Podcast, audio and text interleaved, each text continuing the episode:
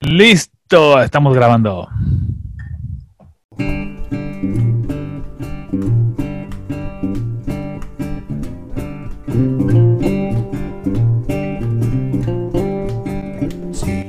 Bienvenidos a Beers and Meeples, un podcast sobre juegos de mesa y cerveza. Con ustedes sus hosts, Mo y Chaverov. All is gonna outside. Just Hola, ¿qué tal? Muy buenos días, muy buenas tardes, muy buenas noches. Bienvenidos a su capítulo número 21 de Beers and Meeples. Mi nombre es Mauricio Vázquez y me acompaña mi compañero y amigo David Chavero. ¿Qué onda? ¿Cómo están muchachos? Pues una vez más, un capitulito más de Beers and Meeples. Muy contentos. Algunos de nosotros de vacaciones, otros estrenando chamba, pero aquí con ustedes. Así que, bienvenidos.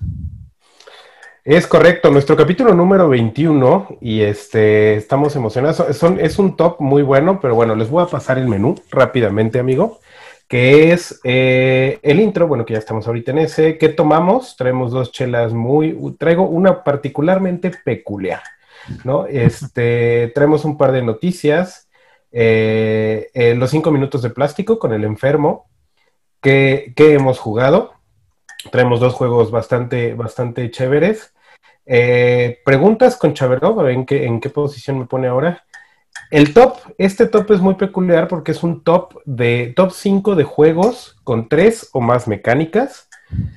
Es, es- está interesante. Luego, más allá de los juegos con Moe, eh, una, una costumbre muy, muy extraña en Europa de desayunar con cerveza. Y al final nos vamos con las redes y nos despedimos. Si te parece bien, pues pasamos y arrancamos, ¿no, amigo? Perfecto, vámonos. actually kinda scary. But I'm the man of my dreams. When I'm dreaming, at least that's how it seems. To be seen Chicos, ¿qué están tomando? Se ve delicioso.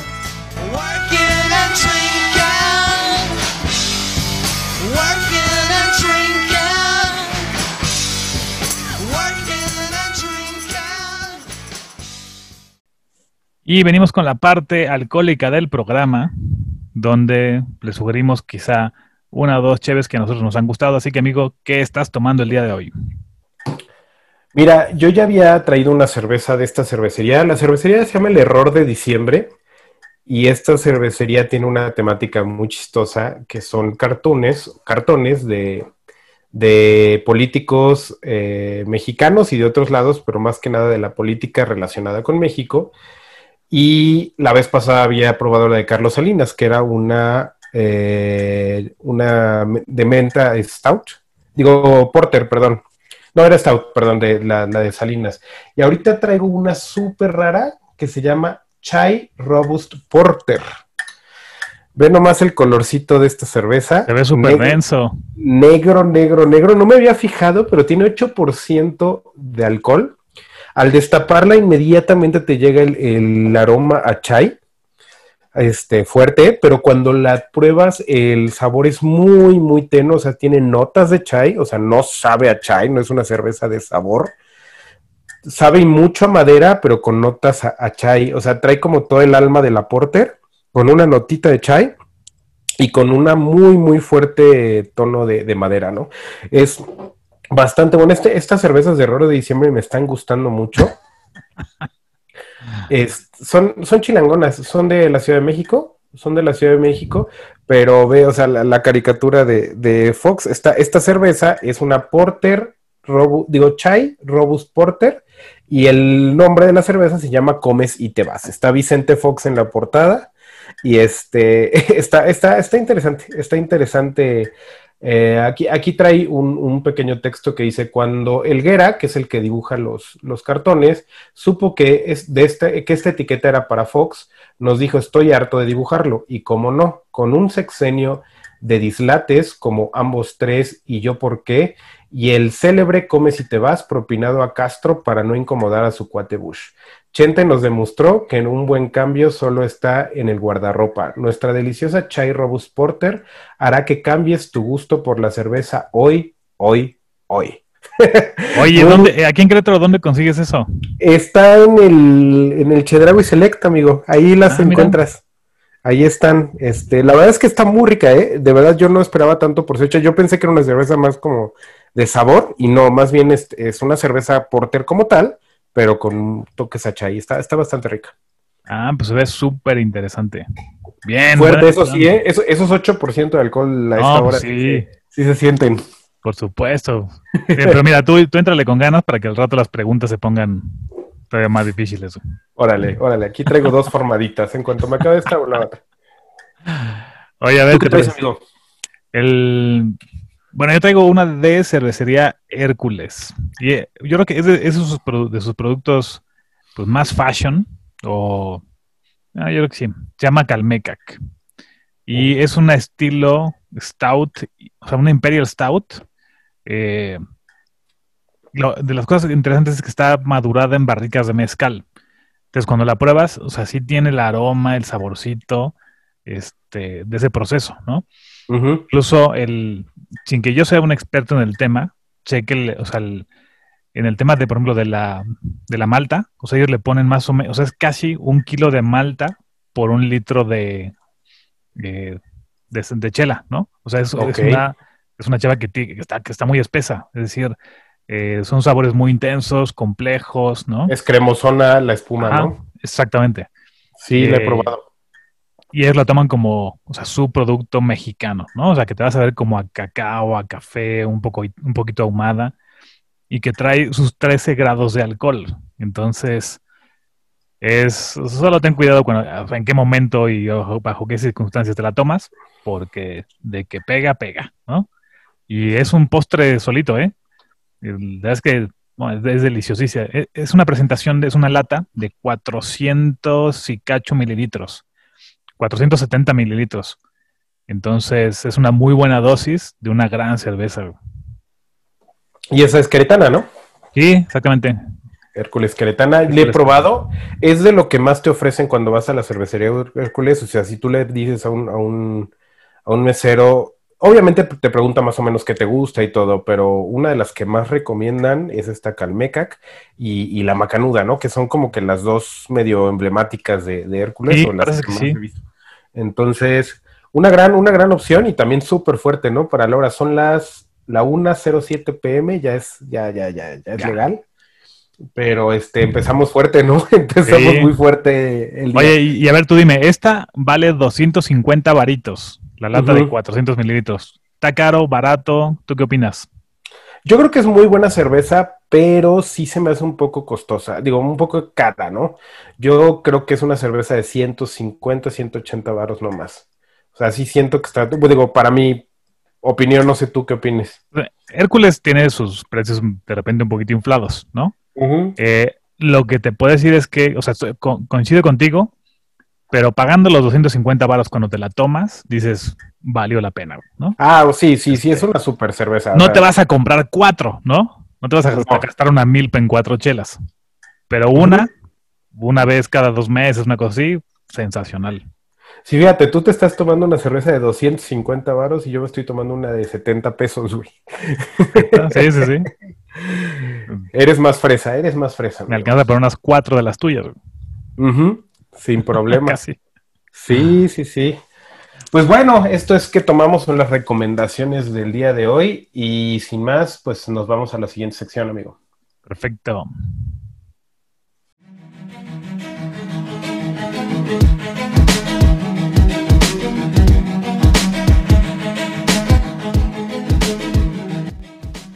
Mo y Chaverov te mantienen al día. Ahora, noticias.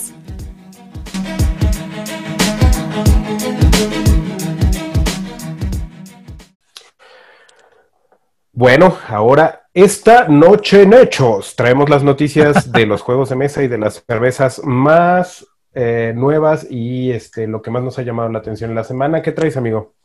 Mira, lo- digo, como saben, yo el, quizás donde más compro juegos de mesa es a través de Amazon. Este, Y Mundo Meeple, güey. y Mundo Meeple, sí es, son esas dos opciones. Este, y hace poquito encontré ya, hay un jueguito que seguramente escuchaste que se llama Bonfire de Pegasus. Este, ya está en Amazon y está como en 900 pesos.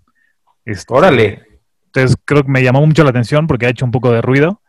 Este es un juego de muchísimos componentes. No sé bien de qué se trate, pero está haciendo ruido. Y ya simplemente que estén abajo de los mil varos, unos juegos ya pesadones, es buena cosa, ¿no? Está en como que una ola de, de como este tema de Asmodee que trae con Amazon y todo, pero hay, hay una ola como de, de estrenos en Amazon en estas últimas semanas.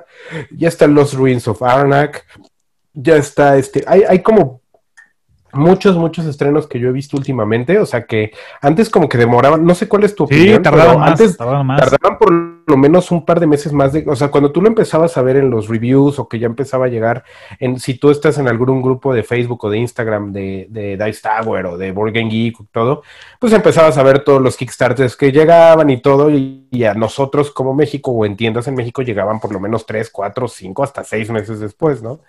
Y ahorita lo ves que llegan y a las dos, tres semanas, sorpresivamente no todos, pero algunos los empiezas a ver en Amazon en friega y en las tiendas locales también, ¿no? Unos que, por ejemplo, están muy a la vanguardia siempre. Uno de ellos, pues Mundo Meeple, si tú lo le dices desde antes, oye, ya viene este estreno, y si le dices a Juan Carlos, este, ya viene este estreno, en cuanto lo tengas, me lo pides y me lo apartas, tú vas a ser de los primeros en México en tenerlos, es, es un hecho, ¿no? Pero este, Geeky Stuff, ellos tienen también un, un, un repertorio, pero aparte, este, mucho, o sea, tú ves de repente cuando llegó el Kan- Kanban EB de la cerda, o sea, les llegaron como 40 copias o 30 copias o no sé, o sea, tienen una capacidad muy fuerte, o sea, sí, sí es una muy buena tienda. Pero muy bien, muy bien. Este, este jueguito está. Platícanos de qué, de qué se trata ese que No, digo que lo, lo he explorado poco. Este, no sé si son como unos duendecillos, una cosa así. Sé que hay algo de worker placement, pero eh, sé poco, ¿no? Solo sé que, que estado como mucho ahí en el, en el, en el espectacular. ¿Tú qué traes, amigo? Ok. Eh, no sé si ustedes estén familiarizados de los juegos de Ryan Laukat. Este viene, eh, bueno, ya viene haciendo varios juegos en un universo paralelo, bueno, que él creó, con arriba y abajo, above and below, near and far, y ah, hay otro juego que es un filler que no recuerdo cómo se llama, pero este chavo eh, normalmente lo que hace es tomar mecánicas como worker placement, como grid movement, como set collect. El filler es el Roam, Roam. Ándale, Roam, ándale, ese, ese juego. Este, y, y lo que hace, digo, no sé el filler porque no lo he jugado, pero por lo menos en el Above and Below y en el Near and Far, toma mecánicas de juegos, pues, te digo, como un worker placement y todo, y le agrega lo que es como un, un tipo Dungeon Crawler, como, como un storytelling, en donde te va metiendo en una historia y depende de las decisiones que tomes y de algunas rotaciones de dados, es como la historia se va a desenvolver. Oye, vas a hablar con él, ¿le puedes ayudar? ¿Le puedes quemar su aldea o le puedes robar sin que se dé cuenta, no? Entonces, depende de lo que tú elijas, vas a tener que tirar unos dados y ya con los dados vas a ver, ah, te ganaste una madera o te ganaste esto, o te lastimaron porque no lo lograste, no, no sacaste la, la... Y entonces esa historia se vuelve muy padre. Normalmente vienen con un libro y todo. Entonces, para no irme tan lejos, eh, viene otro juego igual que ahora se llama Now or Never. Ah, sí, una este portada ser ver- como verde-roja, ¿no?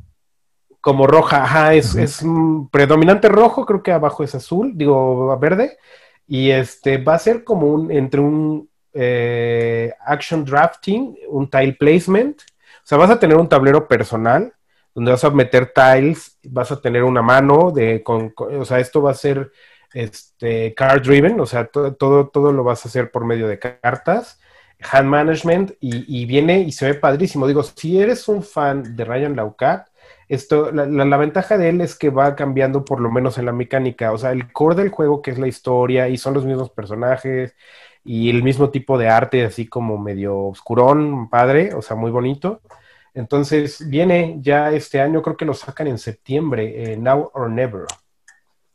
Bien, buenísimo. Sí, fíjate, sí lo vi. Este. Fíjate, de Ryan Laukat, a mí me encanta el tema del arte. Creo que, trae mucho de narrativa las, los personajes, todo esto. Que más te los vas encontrando en cada juego, ¿no? Eh, sacó uno de Deep Bends, que se me hizo malísimo. Este. Lo pude jugar y es un engine builder muy desproporcionado. Eh, y ahora creo que después del Deep Ends viene ahora el Now or Never, que es como, a ver, vamos a retomar lo que la formulita, ¿no? Un poco como Stone Meyer. Este, y entonces este sí me entusiasma mucho más, porque todos los demás, o sea, los de eh, arriba y abajo, Ancient Worlds, incluso el mismo Rome, que es una cosa muy, muy sencilla, Ujú. traen ese toque de la UCAT, ¿no? Que es narrar historias con ilustraciones hermosas. Sí, la verdad es que en general eh, es un juego muy bonito, o sea, no es tan fácil de digerir. Por ejemplo, la primera vez que jugamos el Near and Far, eh, sí nos demoramos casi dos horas y media, tres, porque nos costó trabajo como que desarrollar el juego. Habíamos tres primerizos y nos estaban una persona sola que lo había jugado. Y la verdad es que no fue tan fácil como que darle, o sea, es- es desenvolver, digo, el, la Boba Below es mucho más fácil porque es un worker placement, es, como muy fácil de entender. Le subió un poquito el nivel a la, al Near and Far y ahorita con el Now or Never no sé si sea más complejo o sea igual, o sea, sea como que en la misma línea de medio, o sea, un, un peso entre 2.5, tal vez 3 máximo. Este, pero la onda de estar leyendo una historia y de ver qué pasa y todo, creo que está muy padre. Creo que es Sí. un- una, una onda muy creativa, ¿no? Perfecto. Y yo les tengo otra noticia. El 10 de julio es mi cumpleaños, muchachos. Claro que sí. Entonces, es una gran noticia porque juegos. suelen ¿no? caer juegos, exactamente. no solo es una época donde te dan permiso de aflojar un poquito más la cartera, sino que ya, o sea, tus hermanas, mi mamá, todo el mundo sabe que, oye, ¿qué vas a querer de juego? No, digo, ya, ya te- ¿qué, qué, qué quieres de regalo? Es, oye, ¿qué quieres de juego? ¿No? Entonces, es una gran noticia sí, sí. personal. Por ahí, por- por- no, no vayas a comprar nada ahorita porque te va a llegar una sorpresa próximamente, amigo. ¡Ay, papaya de Celaya! Perfecto. Solamente el- es para que me invites después este, a estrenarlo, pero no te voy a decir qué es, güey. igual, y, igual y es un juego de cervezas, güey, Ándale, un juego de vasos, sería buenísimo. de vasos. Y entonces, Sí, Pues ya yo- estás, ¿qué muy más? bien, pues ya estamos puestos. Yo traigo, yo traigo otra noticia rápida. Échale. Este, fíjate que no, eh, como Beers and Meeples nos están invitando. Lamentablemente, digo, Chabrov no va a poder estar, pero vamos a estar presentes en la Mega XP versión digital. Estamos colaborando con Jugador Casual, con los conejos y con, sobre todo, el que, está organizando todo es Rubén Acomodado, el, de- el que hace las mesas, las mejores mesas de juegos aquí en México.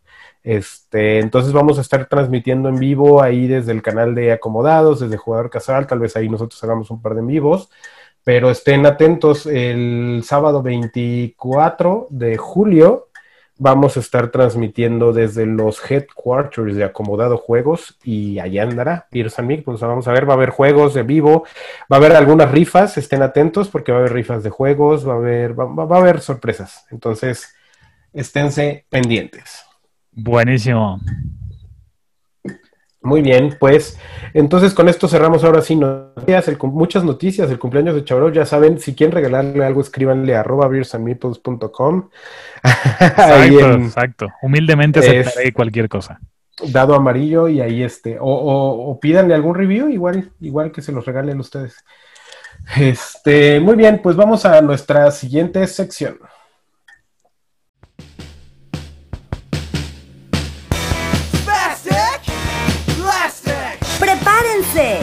Ahora 5 minutos de plástico.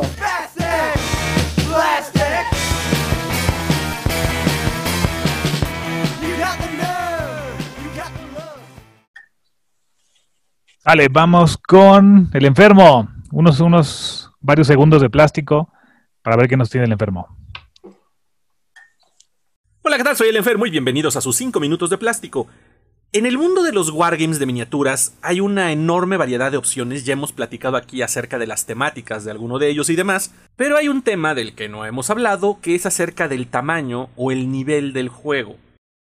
En ocasiones hay personas que me piden consejo para iniciarse a los wargames de miniaturas, pero no de algún juego en particular, sino de los wargames de miniaturas en general. O sea que me dicen, oye enfermo, es que yo quiero entrar a un juego de miniaturas, pero ¿qué me recomiendas, no?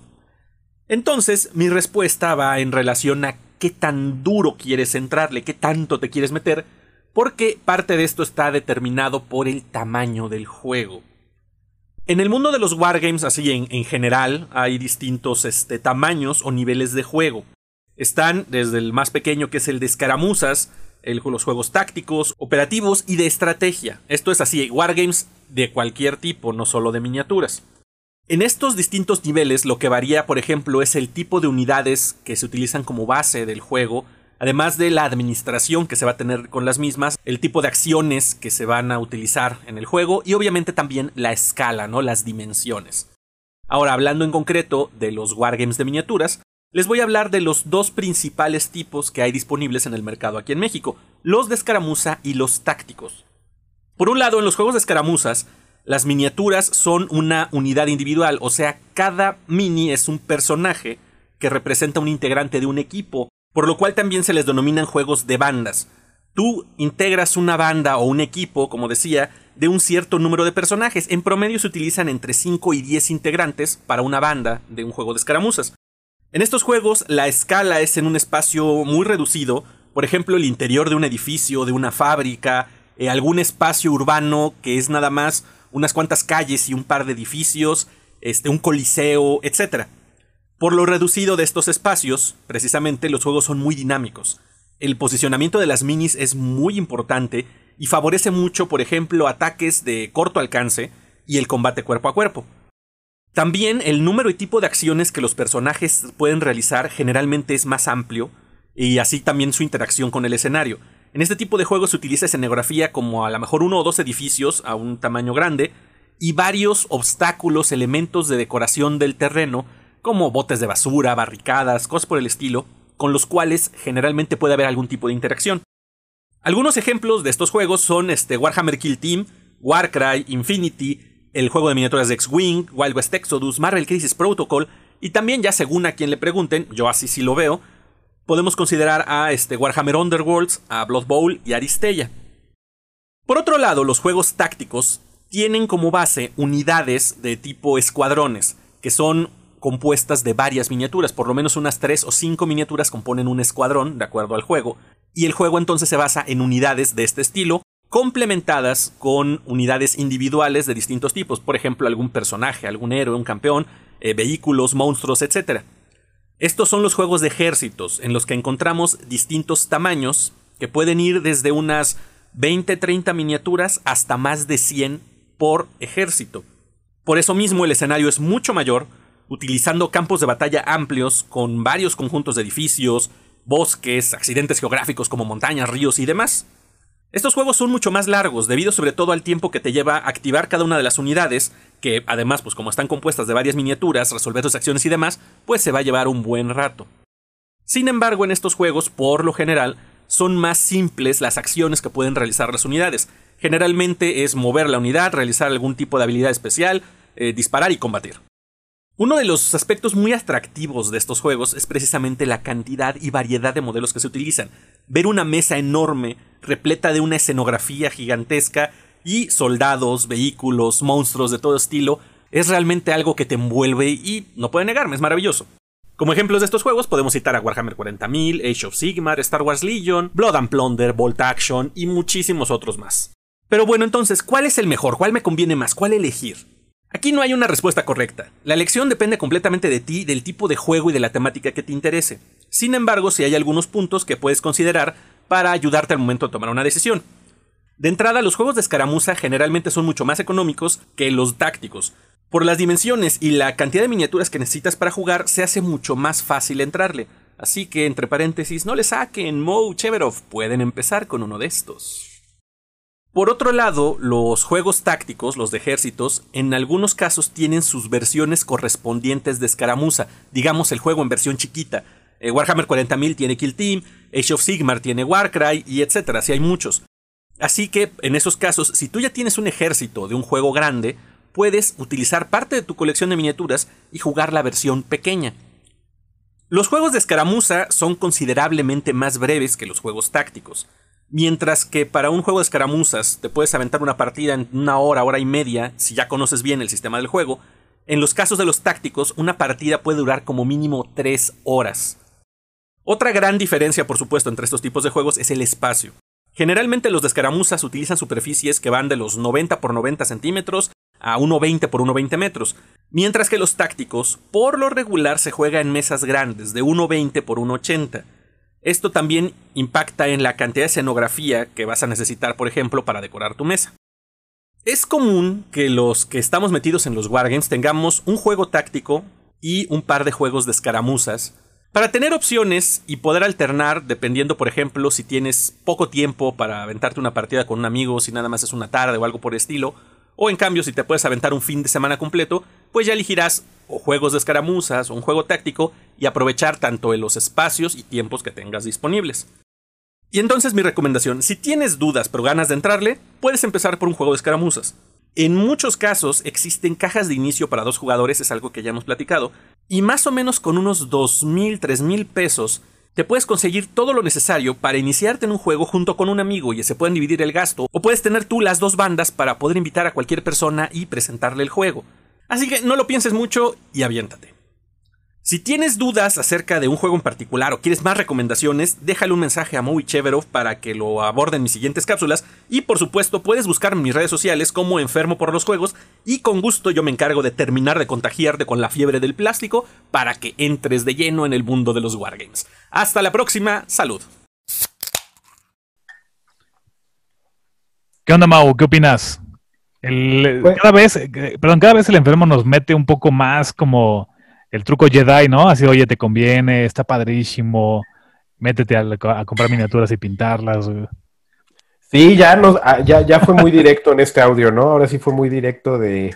Cada vez le sube el nivel de ya, ahora sí, Mo y Chaverov, por favor, les pido que... Exactamente. Ya, ya es un poco más, este... es- Digo, la verdad es que es un mundo que sí me encantaría entrar y creo que próximamente le entraré. Ya Eso también era una noticia, ¿eh? Eso también No, puede no, ser una no, noticia. todavía no, todavía no, hasta tenerla, pero próximamente les voy a dar una noticia en imágenes, probablemente en la página, pero deja que me llegue, amigo, y ya podemos darla oficialmente, ¿no? Perfecto. pues bueno, eso fue cinco minutos de plástico gracias al enfermo y nos vamos a lo que sigue.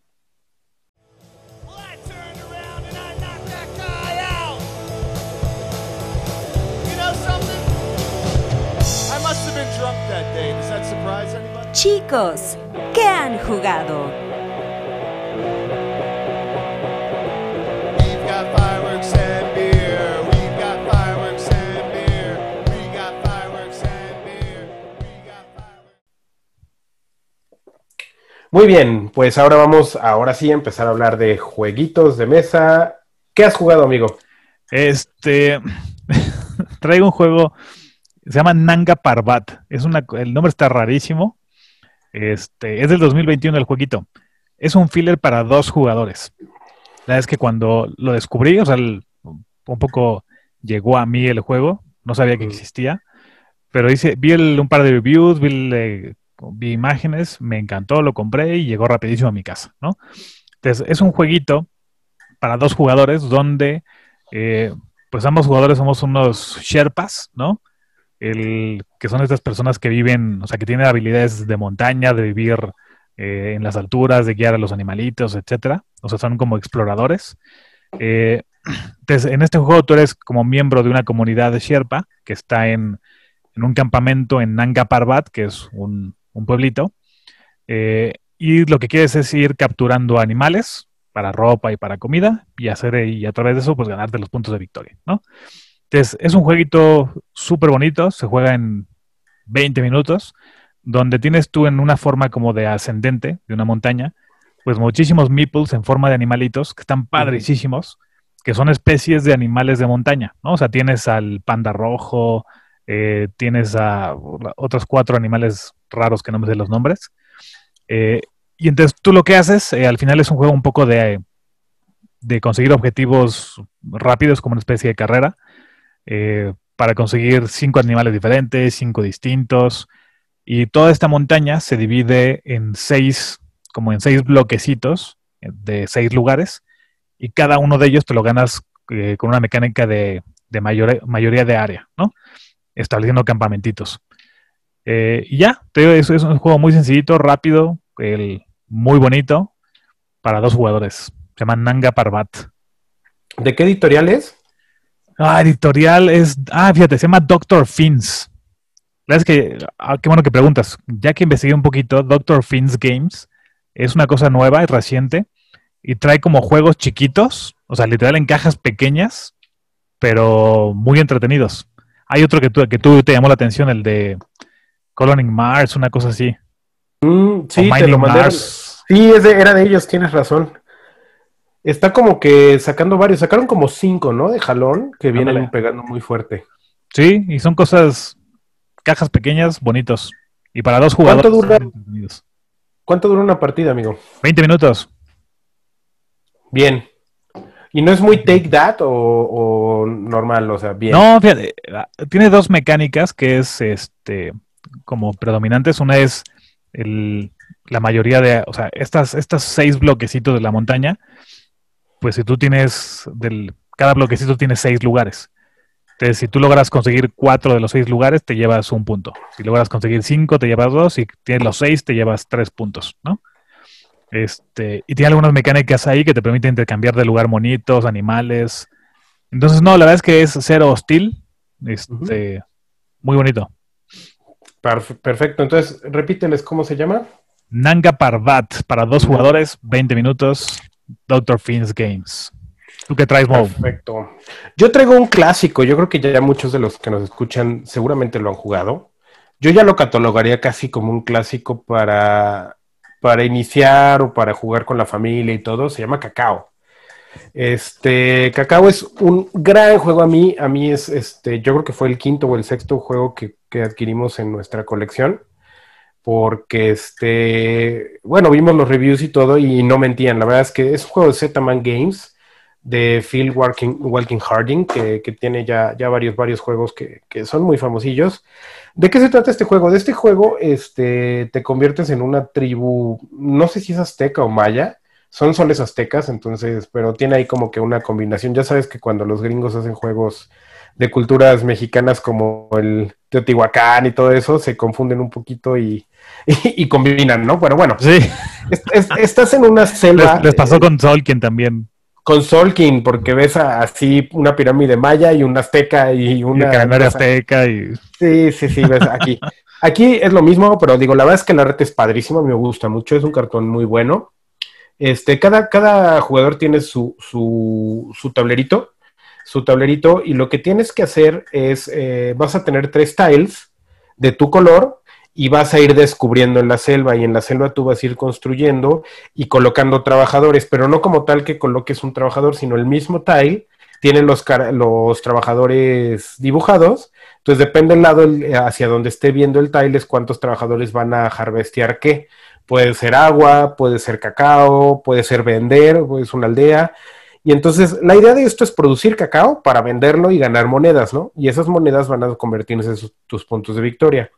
Entonces, cada vez que tú colocas un tile y queda descubierto algún lado adyacente de ese tile, entonces tú tienes que sacar dos de selva para que el siguiente jugador pueda colocar un tile y se va haciendo un mapa muy grande. Muy padre, o sea, muy estilo Carcassonne, o sea, al final es del estilo, sin embargo no tienes que seguir un, un camino, no tienes que nada, o sea, tú lo único que tienes que ver es de qué manera acomodar tus trabajadores para que queden bien.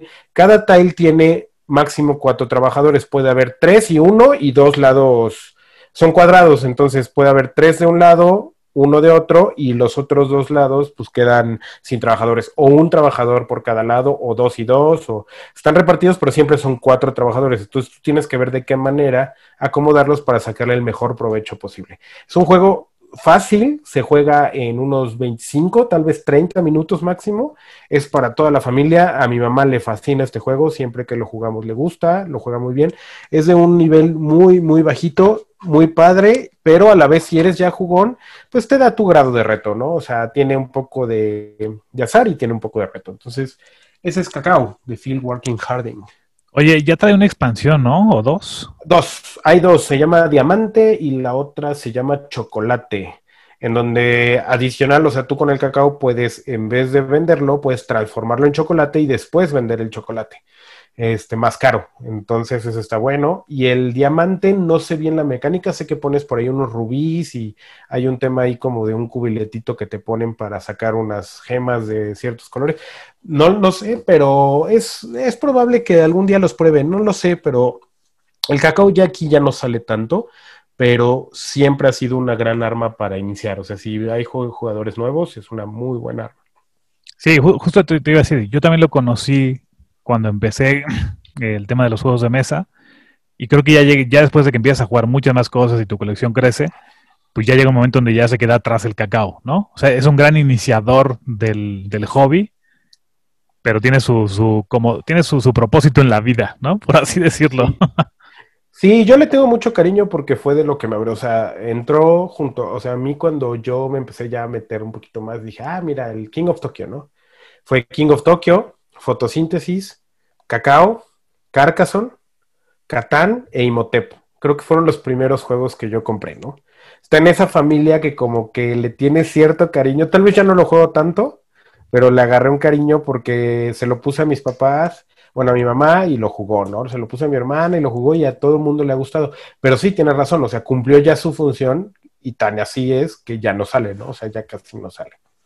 Bien, buenísimo. Es un gran juego, ¿eh? Yo también lo, lo recuerdo como de los iniciadores. Y no he probado ninguna expansión. Eh, yo creo que sí le han de dar un poquito más de robustez al juego. Sí, un poquito más de vida, ¿no? Para que le des otras, otras 5, 6, 7, 8 vueltecitas más para antes de ya Exactamente. pasar a la, a- al, al cementerio, ¿no? De A la repisa del polvo. a la repisa. No, o a la- venderlo, hasta ¿no? arriba. O a venderlo, sí. Sí, y ese, ese es cacao. Amigo, entonces, ¿cómo se llamaba el tuyo? Se llama Nanga Parbat. Nanga Parbat, el mío es cacao y con esto cerramos que hemos jugado. A lo que sigue.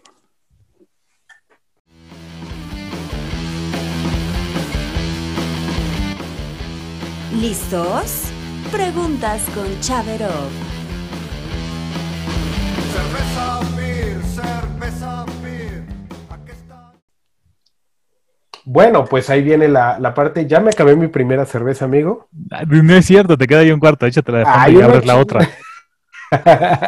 Sí, para que esté No, no, no, bueno. A ver, a ver, vamos a echarnos un fondito. Saluda a todos los tele- eh, televidentes, ¿eh? Radio escucha. Es la primera, güey. Ay, cabrón, sí está. Eso. Bueno, entonces empezamos con esto que se llama Preguntas con Chaverov. Vale, esto, es un, Pablo? esto es un poquito como el precopeo de lo que va a ser el top, porque las preguntas de hoy están basadas en mecánicas, que de eso vamos a hablar un poquito más adelante. Entonces, vamos a empezar facilito. Dinos cuál es la mecánica, bueno, no la más, sino una, me- una mecánica que sea muy amigable. Tile placement. Precisamente, el que acabamos de ver de cacao, creo que es una mecánica súper fácil de explicar.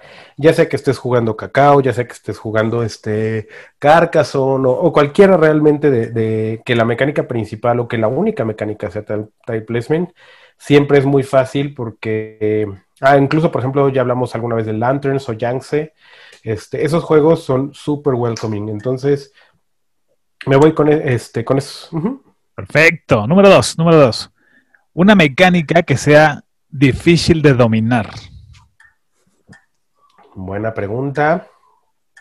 Y es la segunda, mano. No tienes ni idea de lo que te espera. güey. Yo creo que mm, los juegos asimétricos, como por ejemplo un Villainous, que es una programación de acciones combinado con asimetría, creo que siempre que no, o sea, si no has jugado nunca algo así, es bien difícil de, digerir. Es, asimétrico y de action points, o de más bien de programación de acciones, yo diría. Bien, fíjate, ese ejemplo que acabas de dar es buenísimo. Tengo un cuate que ellos tienen toda la colección de Villanos, toda. Este, yo creo que he jugado unas tres veces con ellos. Las tres veces he jugado con personajes distintos. Las tres he perdido épicamente. Este, por el tema de la simetría. O sea, si, si tú que no tienes el juego en casa, vas y lo juegas allá afuera, vez con un personaje distinto, pues nunca aprendes nada, ¿no? O sea, el- o sea, siempre vas a ser el rival más débil. Exacto. Sí, la verdad es que sí. eh, yo creo que ya cuando la, la opción más fácil para un Villanos, y eso es una recomendación, es dominen uno súper bien. Y ya de ahí, si te ponen uno diferente cada vez, ya, ya vas a tener como que más o menos una noción de cómo funciona. Pero si, por ejemplo, tú como dueño del Villanos, cada que invitas a alguien le cambias al personaje al invitado, pues lo vas a aplastar. Entonces, mi, mi recomendación es que las primeras tres veces que invites a, un, a alguien a jugar el Villanos, creo que ya lo hemos visto porque casualmente las veces que hemos invitado o que hemos jugado con gente que no tiene el Villanos, pues sí, o sea, se vuelve un, un espagueti que hay que desenvolver bien cañón porque pues te lees todo el librito, cuál es el objetivo de este y todo ahora que, que abrimos el Perfectly Wrecked de, de a todos los nuevos. Porque nosotros lo que hacíamos o lo que hacemos es poner a todos en los personajes en una bolsita y tú no puedes escoger al personaje. El que te salga de la bolsita es el personaje que vas a tener.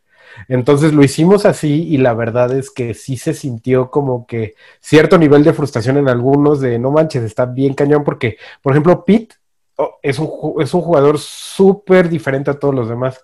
Tiene cuatro objetivos diferentes a lo que yo había visto en Villanos anteriormente y, y la verdad es que creo que es, es difícil de, de- de dominar, ¿no? Bien, buenísimo. La 3 es solo para que tomes un respiro. Es, ¿cuál es tu mecánica favorita, Mo? Worker placement.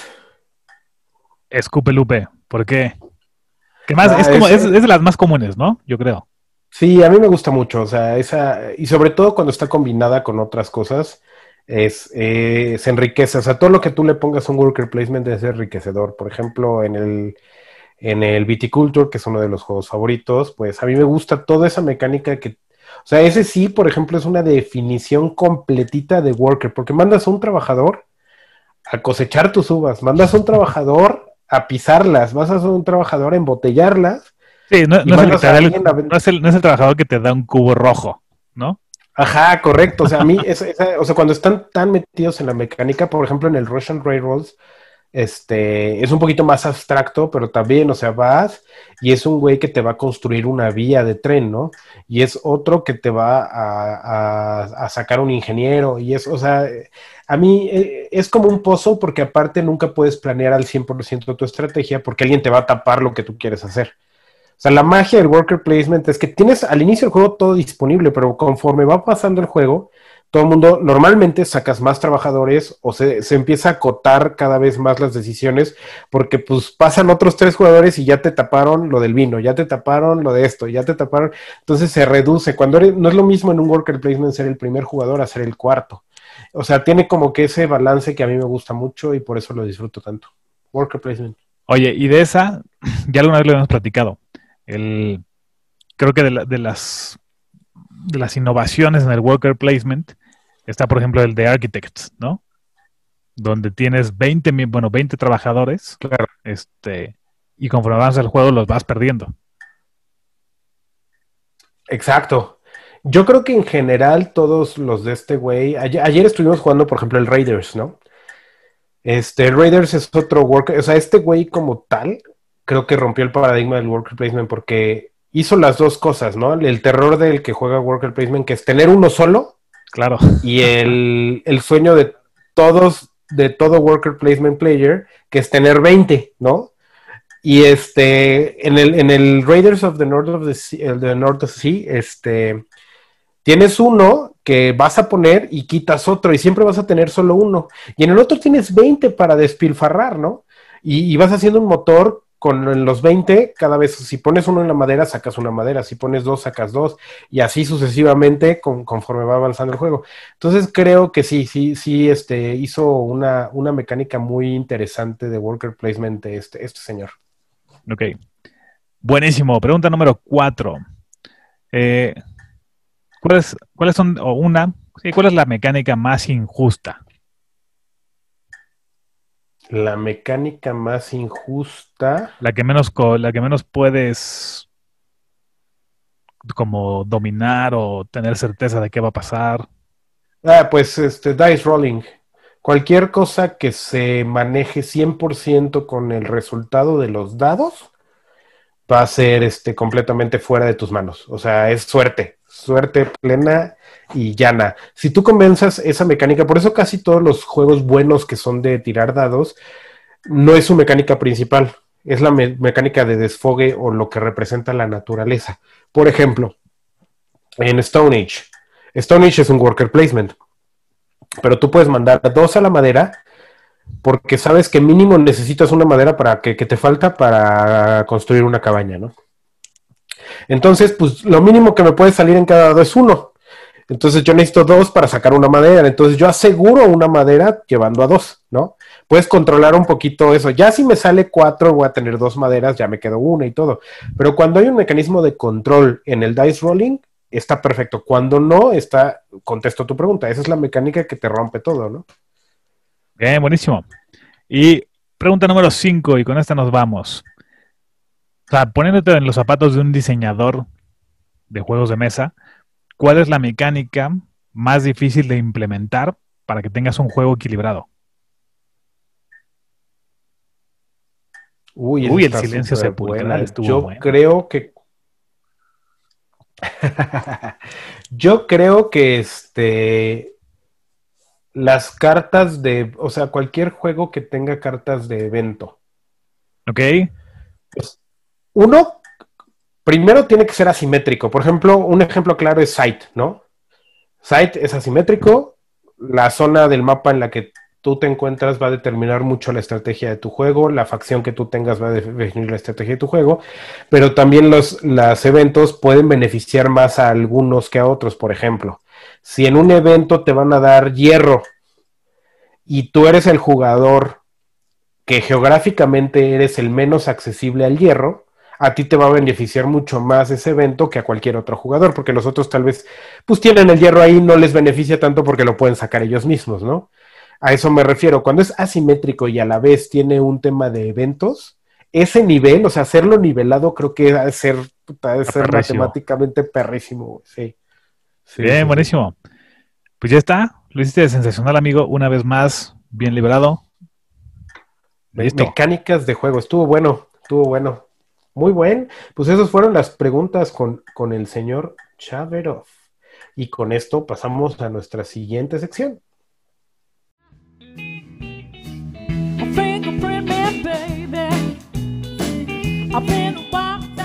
Atentos, este es el top.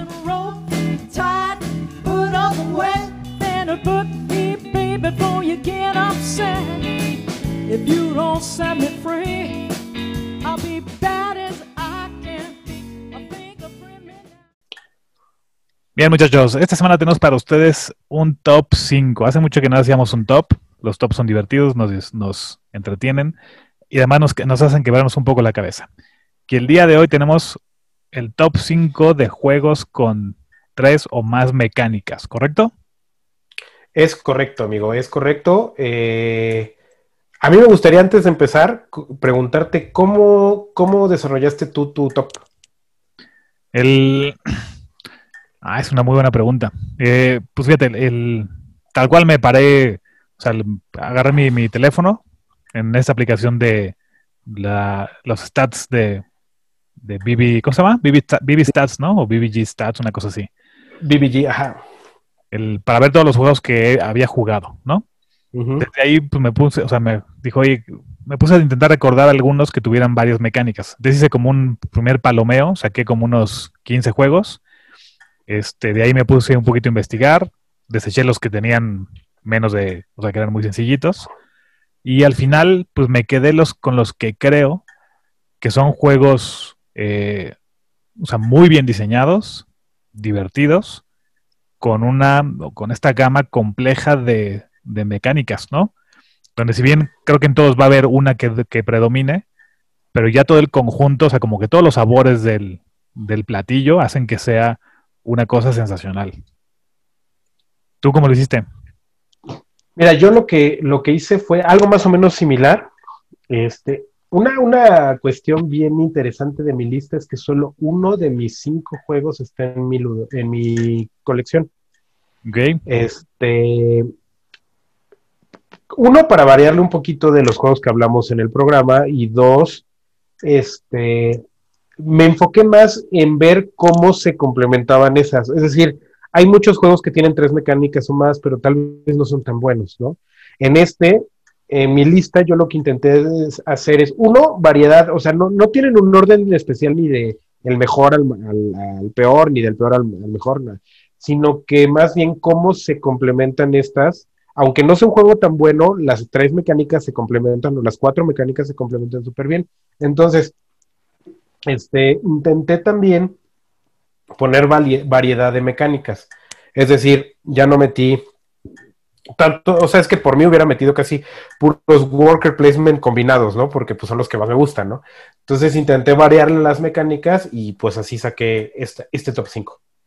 Bien, buenísimo. Estupendo. Bueno, pues entonces vámonos con el número 5. Número 5. Vas, amigo. Claro que sí. Número 5. Se llama Artemis Project. Eh, este juego, cuando sale, a mí me llama muchísimo la atención por los gráficos, los componentes. O sea, visualmente me enamoró, ¿no? El, ya finalmente lo, pude jugar.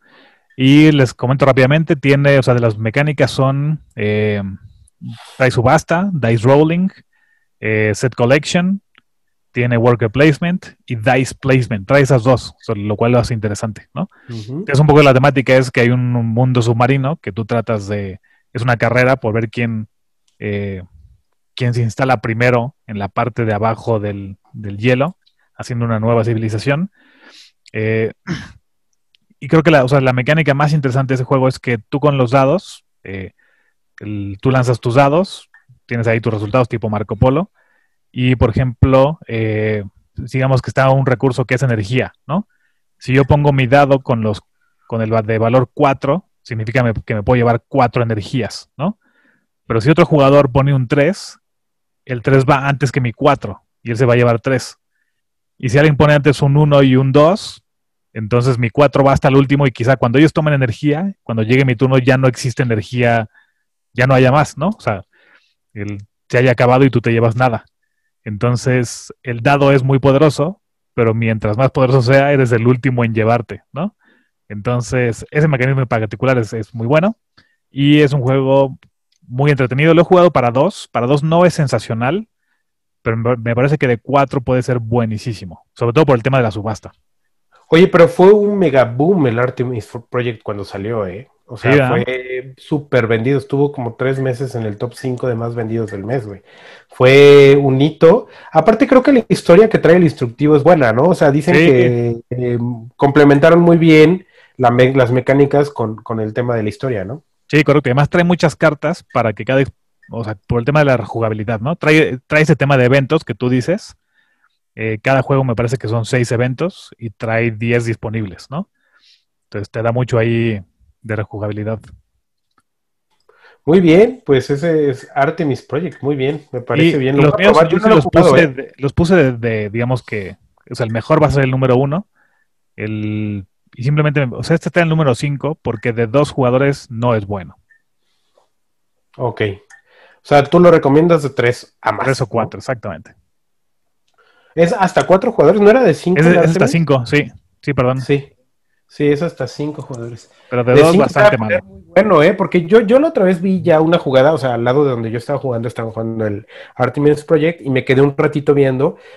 La mecánica es muy peculiar, o sea, está muy buena. De hecho, este, no conozco otro que tenga eso que tú mencionas como de, de los dados y, o sea, como que es medio, medio creativo, ¿no? O sea, no, no he visto Sí. otro juego así. Y fíjate, el tema de los eventos, eh, todos, los, todos los, los lugares donde vas poniendo los dados y los, los workers va numerado creo que de la A a la G y se resuelven en orden alfabético. Entonces, cuando tú sacas el evento para esa ronda, te dice en qué letra se va a hacer, a tomar efecto esa, ese evento, ¿no? Entonces, también eso es muy, muy, está, está brillante eso. Muy bien. Tu número bien, 5. Mi número 5, mi número 5 no podía ser otro que eh, del maestro Reiner Nitzia, que ya sabemos que tiene como, creo que iba el conteo como en 320 juegos, no sé cuántos juegos lleva el señor, pero es, es un maestro. Este, de Blue Orange, se llama Blue Lagoon. Blue Lagoon es un pequeño jueguito que combina las mecánicas de Area Majority, Set Collection, Route Building, ¿no? Y Resource Management, tiene varias cosas. Entonces, ¿de qué se trata este juego? Este juego estamos en unas islas, no recuerdo si menciona qué islas son, pero son, me parece que seis o cinco islas. Entonces, tu acción va a ser colocar una, una fichita de ruta que puede ser ya sea caminando o puede ser en barquito. Y entonces a partir de ahí tú tienes que ir haciendo un caminito en donde vas a ir recolectando recursos, poniendo cabañas y todo. Entonces, en ciertas islas, pues tú puedes poner cabañas y puedes poner estas fichitas y estas fichitas se van a transformar en un área majority. O sea, entre más fichas tengas tú en una isla, al final de la ronda se va a contar quién domina la isla del centro, por decir, y se va a llevar cierto número de puntos. También esta ruta te va a permitir recolectar recursos durante tus turnos. O sea, si tú pones una fichita en donde está un recurso puesto al azar, te vas a llevar ese recurso y ese recurso te va a permitir hacer varias cosas, tal vez puntuar por set collection o te vas a permitir este creo que hacer algún podercillo ahí, ah, no, no, no, no recuerdo bien, pero al final tienes que juntar recursos y tener puntos por área majority. Lo padre de este juego es que desde donde tú empieces, pues ya no puedes como que irte a, son hexagonitos, entonces ya no te puedes ir al otro lado del tablero, o sea, donde tú empieces tienes que seguir el camino hasta donde vayas. Entonces, cuando termina la ronda, limpiamos el tablero de todas las fichitas y volvemos a empezar de cualquiera de las cabañas que hayamos construido en el primer turno. Este se divide solo en dos rondas. La primera ronda, que es cuando completas todo el mapa, limpias el mapa y luego otra vez lo haces y al final ya puntúan, ¿no? Y entonces este juego lo hace, o sea, las, las mecánicas de área majority, de, de recolectar recursos, de que tengas esa libertad de saber de dónde quieres empezar y de dónde puedes empezar, creo que lo hace un juego súper balanceado. Funciona muy bien a dos, pero excelente a tres y a cuatro. O sea, es buenísimo porque pues te peleas las islas, le, le tapas un camino a alguien y todo. Se vuelve un juego súper divertido que además la producción es excelente. No sé si lo has jugado. No, lo ubico perfecto. De hecho, ahorita que nos lo platicabas, porque nunca lo había como revisado, eh, me acuerdo que, o sea, se ve mucho más sencillo de lo que tú platicas ahora. güey. O sea, porque Sí, hay, es po- que hay es- pocos, ah, o sea, hay pocos elementos, ¿no? realmente lo aprendes en cinco minutos. O sea, el tema es dominarlo como tal, porque si tú tomas una mala decisión en tu primera ficha que pones, ahí ya pelaste. ¿Por qué? Porque de ahí tú ya no te puedes mover, tú tienes que seguir ese caminito forzosamente hacia donde tú vayas a expandir tu reino o, tu, o tus rutas, por así decirlo. Entonces, e- es un juego extremadamente fácil. El tema es que tiene tantos elementos que uno pensaría que es complicado, pero no. Lo pones en el tablero, lees, el- de hecho, el, el- el instructivo creo que es de dos páginas o una y media, no sé, pero es súper chiquito porque las reglas son fáciles de entender, lo pones en cinco minutos, es muy welcoming, los, los recursos son preciosos, son todos de madera, o sea, el coco, creo que tiene un coco, una plantita, está padrísimo, todos los recursos están súper bonitos, las cabañitas son de plástico porque hay unos puntos en donde tú puedes colocar cabaña. Entonces, cuando tú colocas cabaña para la segunda ronda, a partir de cualquiera de tus cabañas, tú puedes este, empezar tu ruta. Entonces ya vas haciendo un plan y todo, pero es, es buenísimo, un, un, un gran acierto del señor Nietzsche otra vez. Mira, bien, buenísimo. Gran opción. Ese es Y- mi, mi- mi número 5. ¿Mande? no, dime. no, que el, sí, que, que lo, el o sea, lo que sí recuerdo de los componentes son estas como casitas que están bien padres. Sí, son padricísimas. Aparte por el precio, en Amazon, mi hermana lo tiene. Mi hermana lo compró más o menos, creo que por 400 o 500 pesos. No, o sea, pues baratísimo. por los componentes, el mapa que trae, o sea, todo, la verdad es que vale siempre. Si lo ven en una oferta, no se van a arrepentir. Es un juego que funciona para mucho, en muchos niveles, muchos, muchos niveles. Bien, buenísimo. 4. Bueno, mi número cuatro, muchachos. Monsterlands. Eh, Monsterlands, que además ahorita lo encuentras en súper buen precio en Amazon, está como en 700 varos. Yo cuando lo compré me costó una milpa. Este, y es un juego que tiene eh, colección de sets, eh, tirar dados, colocar dados y también eh, selección de cartas, ¿no? Entonces, básicamente te- tú eres parte, bueno, tienes tu clan de mercenarios eh, que están defendiendo un castillo que está siendo asediado por monstruos. Eh, es simplemente que tú vas, o sea, tus, personajes tienen dados que son magia, son, eh, son poder, ¿no? Los vas a tirar y vas a intentar matar animales para llevarte puntos de victoria, dinero, recompensas, etcétera, ¿no? Es un juego muy bueno para cuatro jugadores. De, do- de dos no es malo. No es sensacional, pero no es malo. Pero de cuatro es mucho mejor porque ya te, te peleas más. O sea, uno se tiene. Para ganar el juego tienes que pelearte con los monstruos, ¿no? Entonces te tienes que pelear los spots, los lugares para pelear contra ellos, ¿no?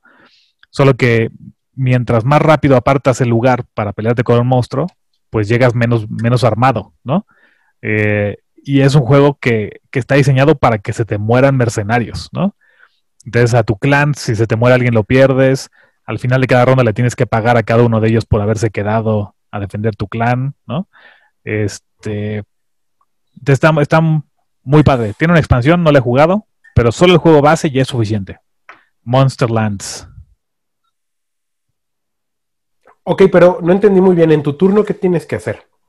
Ah, bueno, es- tú eh, tiras los dados eh, y los dados te sirven para comprar armas, contratar gente, tomar pociones, comprar escudos, comprar trampas, ¿no? Eh, porque ya hay un monstruo que está a la puerta que tiene tantos puntos de vida. Eh, tú tirando los dados tienes que llegar a ese número de puntos de vida, ya sea para capturarlo o para matar al monstruo. Eh, y ya en cuanto lo matas, pues te lo llevas y son, es como vas juntando los puntos de victoria, ¿no? Si no lo logras matar, tú o los demás jugadores, ese monstruo, digamos que ya se mete casi a la ciudad y entonces va bloqueando lugares del worker placement al azar. Entonces igual de repente te bloquea el lugar para contratar gente, ¿no? Y entonces lo tienes que matar para poder desbloquear esos lugares. Entonces tiene ese pequeño to- como toque medio cooperativo donde ya entre todos hay que matar a este bastardo, ¿no? O, o nos vamos a morir todos. Pero es 100% competitivo. Sí. Y Bien, bien, suena súper interesante, ¿eh? Y ese no lo traía yo en el radar. Lo he visto, pero no era algo que me llamara la atención. O sea, sí lo recomiendas, está bueno. Está muy bueno. Tiene chorro mil componentes. O sea, tiene tokens de trampas, de dados, de pociones. O sea, sí es, sí es la caja con las 100 bolsas Ziplocs, ¿no? ¿Tú Porque no trae inserto. juego? Sí, por ahí te lo paso. Está muy bueno. Vale, vale. Vientos. Es más fácil está. explicarlo. ¿Cómo se llamaba? Mo- Monsterlands.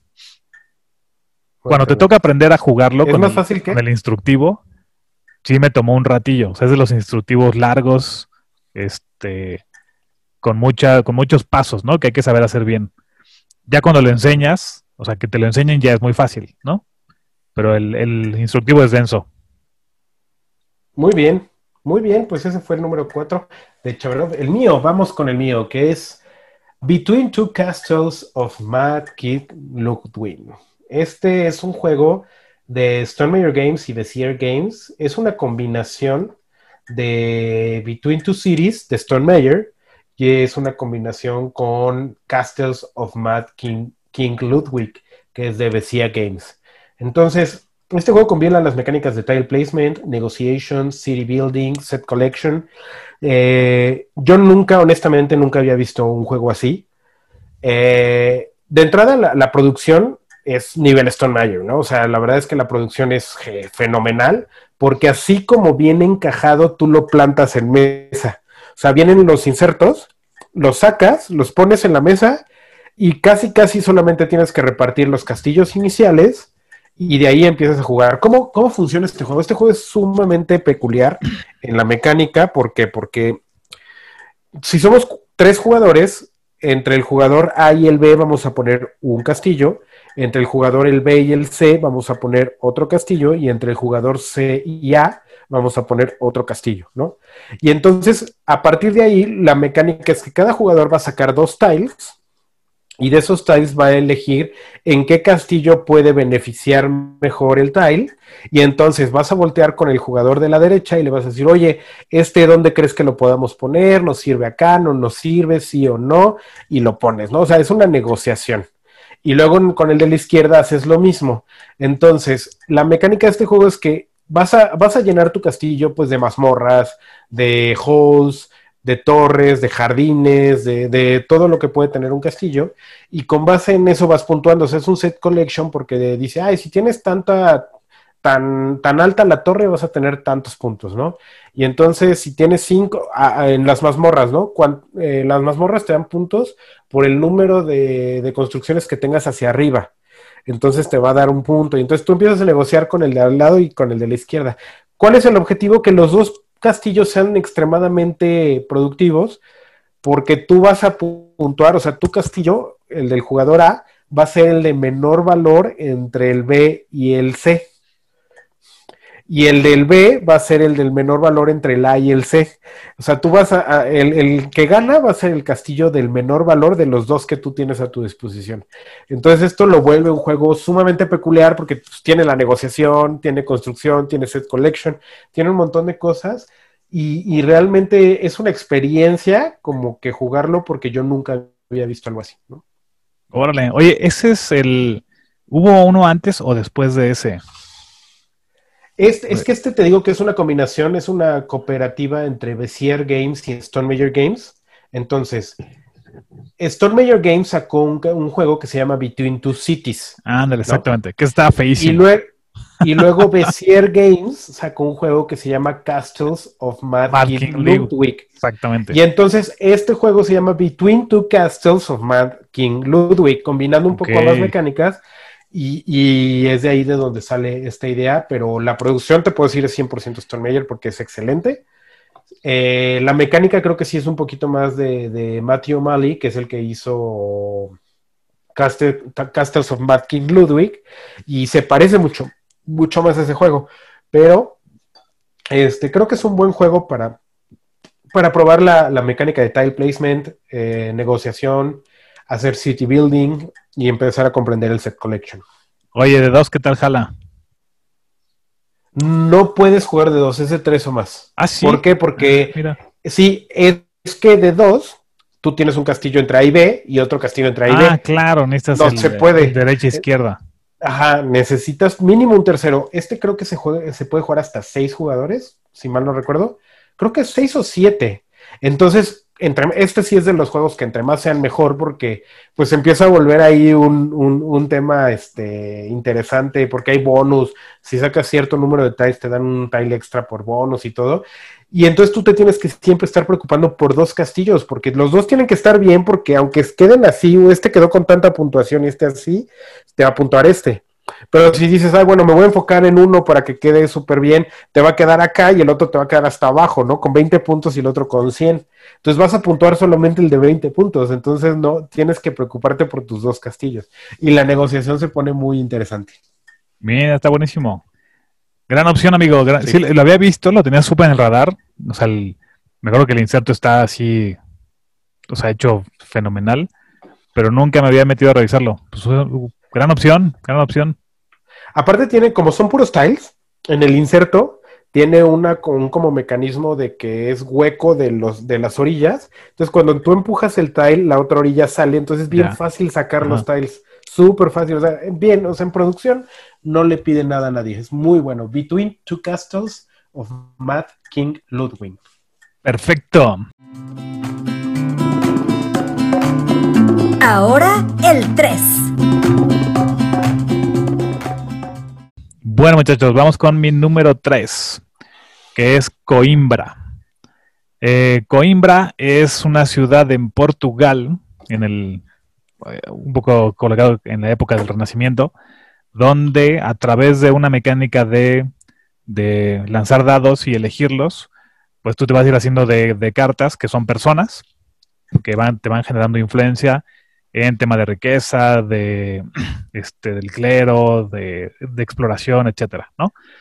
Hay dos cosas bien padres que tiene este juego. Una es el tema de los dados, eh, tú los lanzas y la producción es sensacional, eh, muy parecido a lo que tú acabas de describir, eh, donde vienen unos, vienen unos, unos como castillitos de plástico que son para colocar el dado, de manera que el dado queda con los pips arriba, eh, para que no se mueva y no cambie de posición, y tú sepas cuáles son tus castillitos, ¿no?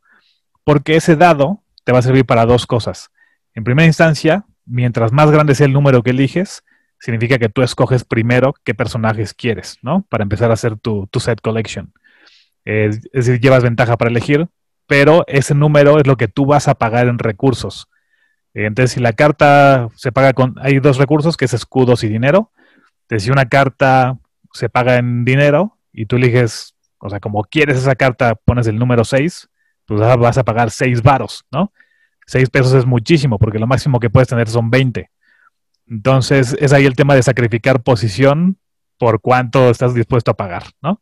Y más tarde, eh, ese dado que tú elegiste te va a generar ingresos dependiendo del color que sea. Entonces, por ejemplo, si es un, es un dado naranja, pues te va a recuperar dinero más adelante. Si es un dado verde, te va a permitir que tu monje, que está visitando varias ciudades, eh, pues vaya viajando y desbloqueando eh, tesoritos, ¿no? O, más recursos. Y ya, el, es un tema de colocar dados, llevarte gente. eh, es un juego de muchos bonos al final del juego, lo cual siempre hace como un- una explosión ahí sorpresiva, de que tú sientes que vas ganando, pero de repente te rebasan con la derecha por el bono de la exploración de visita a más de 20 lugares, ¿no? Que te da tantos mil puntos. Eh, en producción está sensacional, Coimbra, y lo que tiene son eh, dice rolling, card drafting, eh, estos bonuses del final del juego, set collection y un poco de, bueno, el tema de cuando pon- tú pones los dados, eso se le considera un poco de subasta, ¿no? Fíjate, Coimbra es, es, un, es uno de esos juegos que se me ha escapado, pero que de verdad eh, I'm craving to play it, dicen, o sea, de verdad me, me encanta. Eh, eh, tiene una particularidad y vas a estar de acuerdo conmigo. Recientemente estuvo en el top 10 de Dice Tower de juegos Beautiful on the Inside, porque de verdad, in the outside no se te antoja agarrarlo, pero ni en biblioteca, güey. Tiene, una, tiene un arte terrible. A mí me encanta el arte de aburridísimo. Es aburridísimo, güey, aburrido. O sea, no, yo no lo agarraría porque, ay, mira qué bonito. No, no, en la vida, o sea, en la vida. Tiene una particularidad también que tiene un montón de expansiones de mapas, ¿no? Eso le da una rejugabilidad tremenda al juego porque tiene como 10, como no, no sé cuántos, pero por lo menos tiene cinco mapas diferentes, ¿no? Y este, y es, y es creo que ya un clásico, ¿no? De, de, de los juegos de mesa también. Ya es, Sí. es como del 2000, ¿qué? 2004, 2005 debe ser. Ah, enseguida te, te puedo tener ese dato, claro que sí. Es del 2018. Ah, pues, bueno, no, no está No, tan... te falló.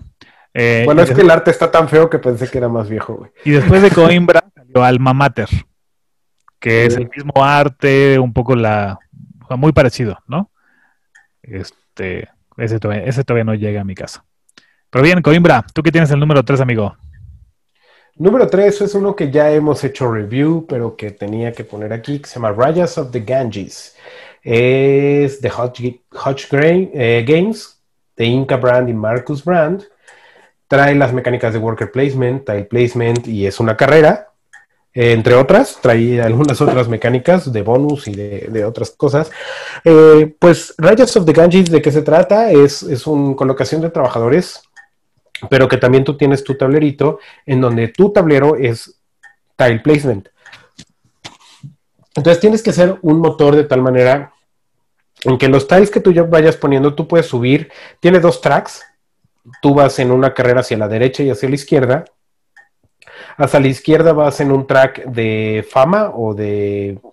¿Cómo se llamaba? E- Este es el, el track, el track amarillo. Creo que Ah, es uno es de dinero y otro es de fama. Fama, bueno, entonces a la derecha vas, tu dinero no te lo dan en monedas, tu dinero tú lo vas acumulando en un track y tu fama es igual, es un track, no, no son tokens. Entonces, la idea de este juego es el que gana, es el primero que llegue a encontrarse la, la- fama, o sea, tú tienes que encontrar un karma, ¿no? Entre la fama y entre el dinero. Entonces, va, va subiendo en estos dos tracks por medio de muchas cosas. Tienes seis, seis actividades. eh, principales que son de worker placement. Si tú colocas en la 1, tú tienes que tener un dado 1 en tu repertorio o en tu stock, ¿no? Eh, si tienes 1, 2, o sea, en este track donde tú colocas a tu trabajador, que son 6 seis acciones, tienes que tener un dado 1, un dado 2, un dado 3, no importando el color. Y hay otros tracks en donde lo importante es el color, no importa el valor del dado, sino puedes pagar dados morados, dados azules, dados verdes, ¿no? Y entonces tienes que hacer eh, crecer un reino en tu tablero personal, tipo Carcassonne, donde un caminito te va guiando hacia dónde van los bonus. Y todo esto en conjunto, pues al final el objetivo es generar fama y generar dinero, ¿no? Este, he visto a gente que gana generando más que nada dinero y poca fama, pero pues con el dinero cada turno va creciendo, o mucha fama y casi nada de dinero, o el que balancea las dos cosas, ¿no? Entonces, esta, esta combinación de worker placement con esta, porque sí tiene una, una, ciertas partidas, no todas, porque hay partidas que ya sabes quién va a ganar desde cuatro turnos antes, y hay partidas donde de verdad la recta final se pone cardíaca, porque al final este juego puede ser worker placement, puede ser tile placement, pero al final este juego es una carrera. Y la carrera la ves palpable cuando ves acercándose a los dos monitos que van este, acercándose el uno al otro para llegar a la fama y al dinero, ¿no? Entonces, eh, se ve un juego súper balanceado, es un juego de mediano peso, excelente calidad de componentes, y bueno, pues Riders of the Ganges a mí es un juego que me encanta y es un juego que ya hemos jugado tú y yo. Es un gran juego, es un gran juego. Y además creo que trae unas cosas bien divertidas que sin ser mini expansiones te permiten modificar el juego cada vez que lo juegas, ¿no? O sea, traen unos tokens redonditos donde en el río eh, tú los puedes ir colocando para que sustituyan lugares del río, ¿no? Eh, tu mapa donde construyes tu aldea tiene dos lados, A y B, digamos. Ah, ya hay un par de... Ah, esta moda ahorita enseñando en pantalla unos, la- una primera mini expansión, pero ya el, el juego, el- el juego en base, sí, el juego base en sí, pues trae ya, digamos que componentes de más para que tú modifiques un poco el juego, ¿no? Este, y sí, sin duda es un juegazazo. Mira, te voy a enseñar, este, ve, ve los meeples translúcidos. Ah, está padrísima. La verdad es que yo tengo aquí el- en la mano la Goodie Box. Van a sacar Goodie Box 1 y Y ya va a salir la, gu- la, la 2. Pero esto trae una cuestión que, que comercias con otras cosas. Le agregas lugares de, de- para poner este a tus trabajadores. De hecho, trae cuatro módulos que no los tienes que hacer este inmediatamente. Trae un, tema para nivelar como que el juego, que me gustó muchísimo. No lo he probado, pero trae un tema para nivelar el juego muy padre que si alguien va muy adelante, o sea, si tú eres el primero en llegar a la fama a cierto punto, te tienes, te va a dar un premio, pero te vas a regresar cuatro o tres lugares. El segundo en tu lugar, si el primero se regresó cuatro lugares, el segundo se regresa tres, el tercero se regresa dos y el último que llegue regresa solo uno, güey. Entonces trae un, un balance, si alguien se, se, como que se despega, trae un, un mecanismo en la expansión como para balance de ese tema. Órale, qué loco. Mira, es interesante. Muy bien, Muy bien. número 3, Gracias. gran opción. Muy, muy buena opción. Y con esto, pues vámonos al número dos, amigo.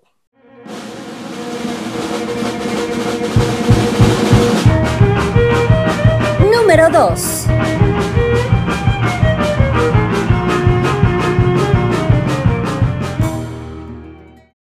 Número 2. Este es de. eh, se llama, la- o sea, la editorial se llama Thunderworks Games. Y Thunderworks lo que hace es que se especializa en puros juegos como de tema de Dungeons and Dragons. Y este juego se llama Lock Up. Lock Up es. eh, tú, ya lo, tú y yo ya lo jugamos, Mo. Eh, de, dos, de dos es bueno. O sea, trae ahí un tablero que está hecho para dos jugadores. Y eh, pues tú lo que tomas es control de una facción que pueden ser gnolls, kobolds, bugbears, goblins o inse- insectoides, eh, que somos prisioneros en la prisión de Kulbak, ¿no? Entonces lo que quieres al, al final del juego, después de creo que son seis rondas, es pues ser la, la facción de presos con más prestigio dentro de la prisión, ¿no? Eh, tiene varios lugares la prisión, donde tú vas consiguiendo recursos para contratar más gente, bueno, contratar más presos, sobornarlos, eh, forjar ahí armas o algunos objetos preciosos que después vas a vender, ¿no? Eh, que vendes por puntos de victoria. La mecánica más interesante de este juego es que esa colocación de trabajadores, tú tienes tu bandita de, de reclusos, que son unos tokens cuadraditos, que tienen valores, que tienen valor 1, 2, 3, 4. Uno tiene un puñito y otro tiene un ojo, ¿no? Entonces tú los vas a, tú en tu turno puedes colocar uno, dos, cuantos quieras, en una sola locación de las que hay disponibles. Y digamos que si en un juego de, para dos jugadores, creo que puedes col- colocar tres boca abajo. Entonces hay unos que los colocas boca abajo de forma secreta, otros de forma que todo el mundo lo vea.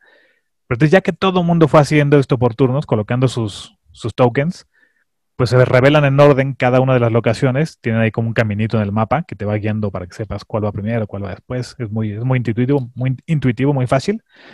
Entonces, cuando se revela una posición o un lugar que te va a dar recursos, por ejemplo, el, el hierro, ¿no?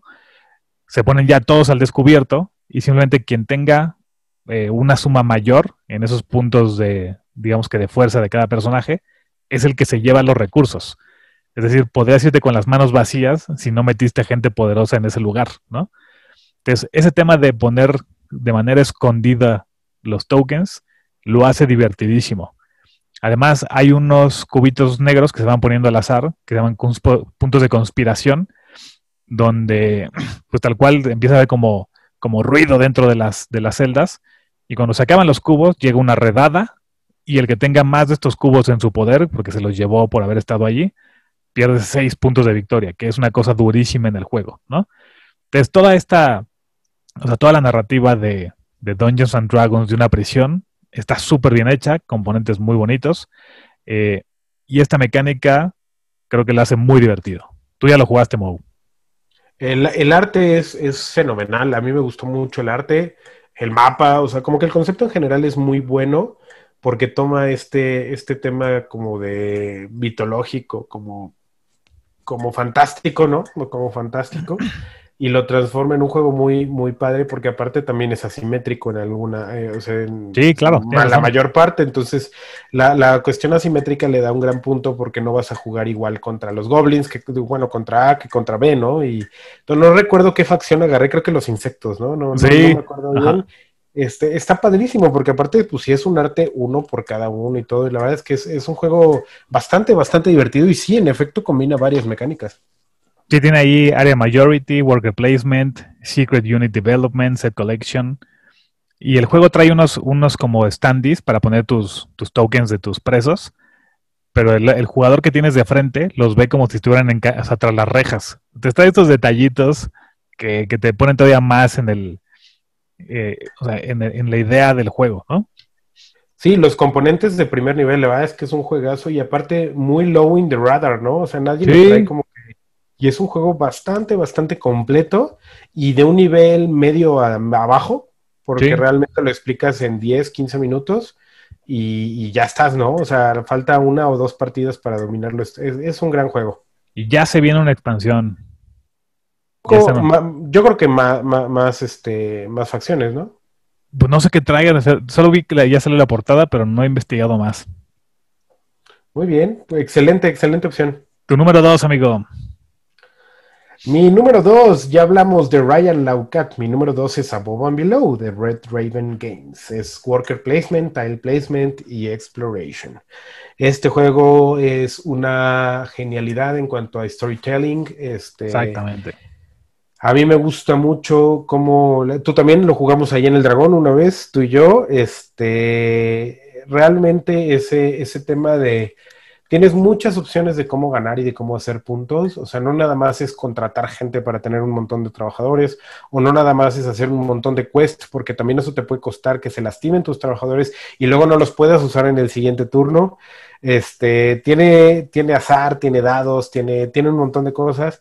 Es un gran, gran, gran juego que, que aparte es eh, mix and match porque los personajes del, del Above and Below sirven para el Near and Far.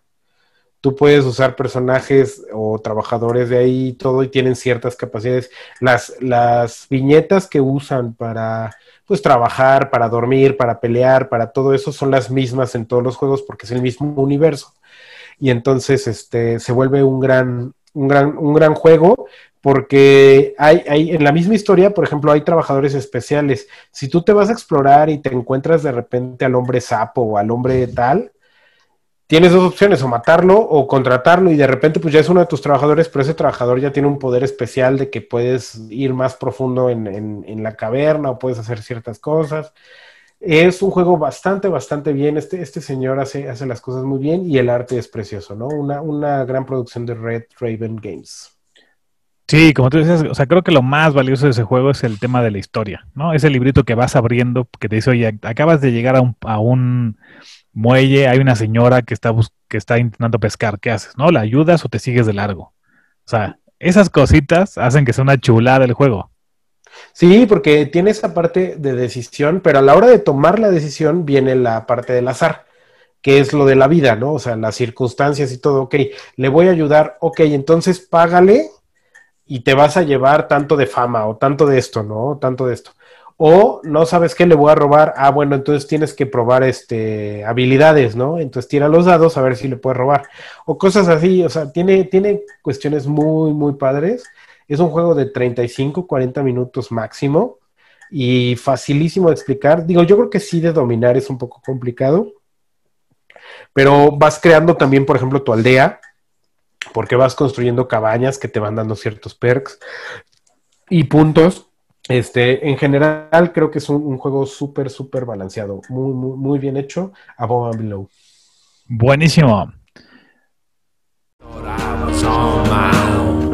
Atentos ahora, el número uno de nuestro top.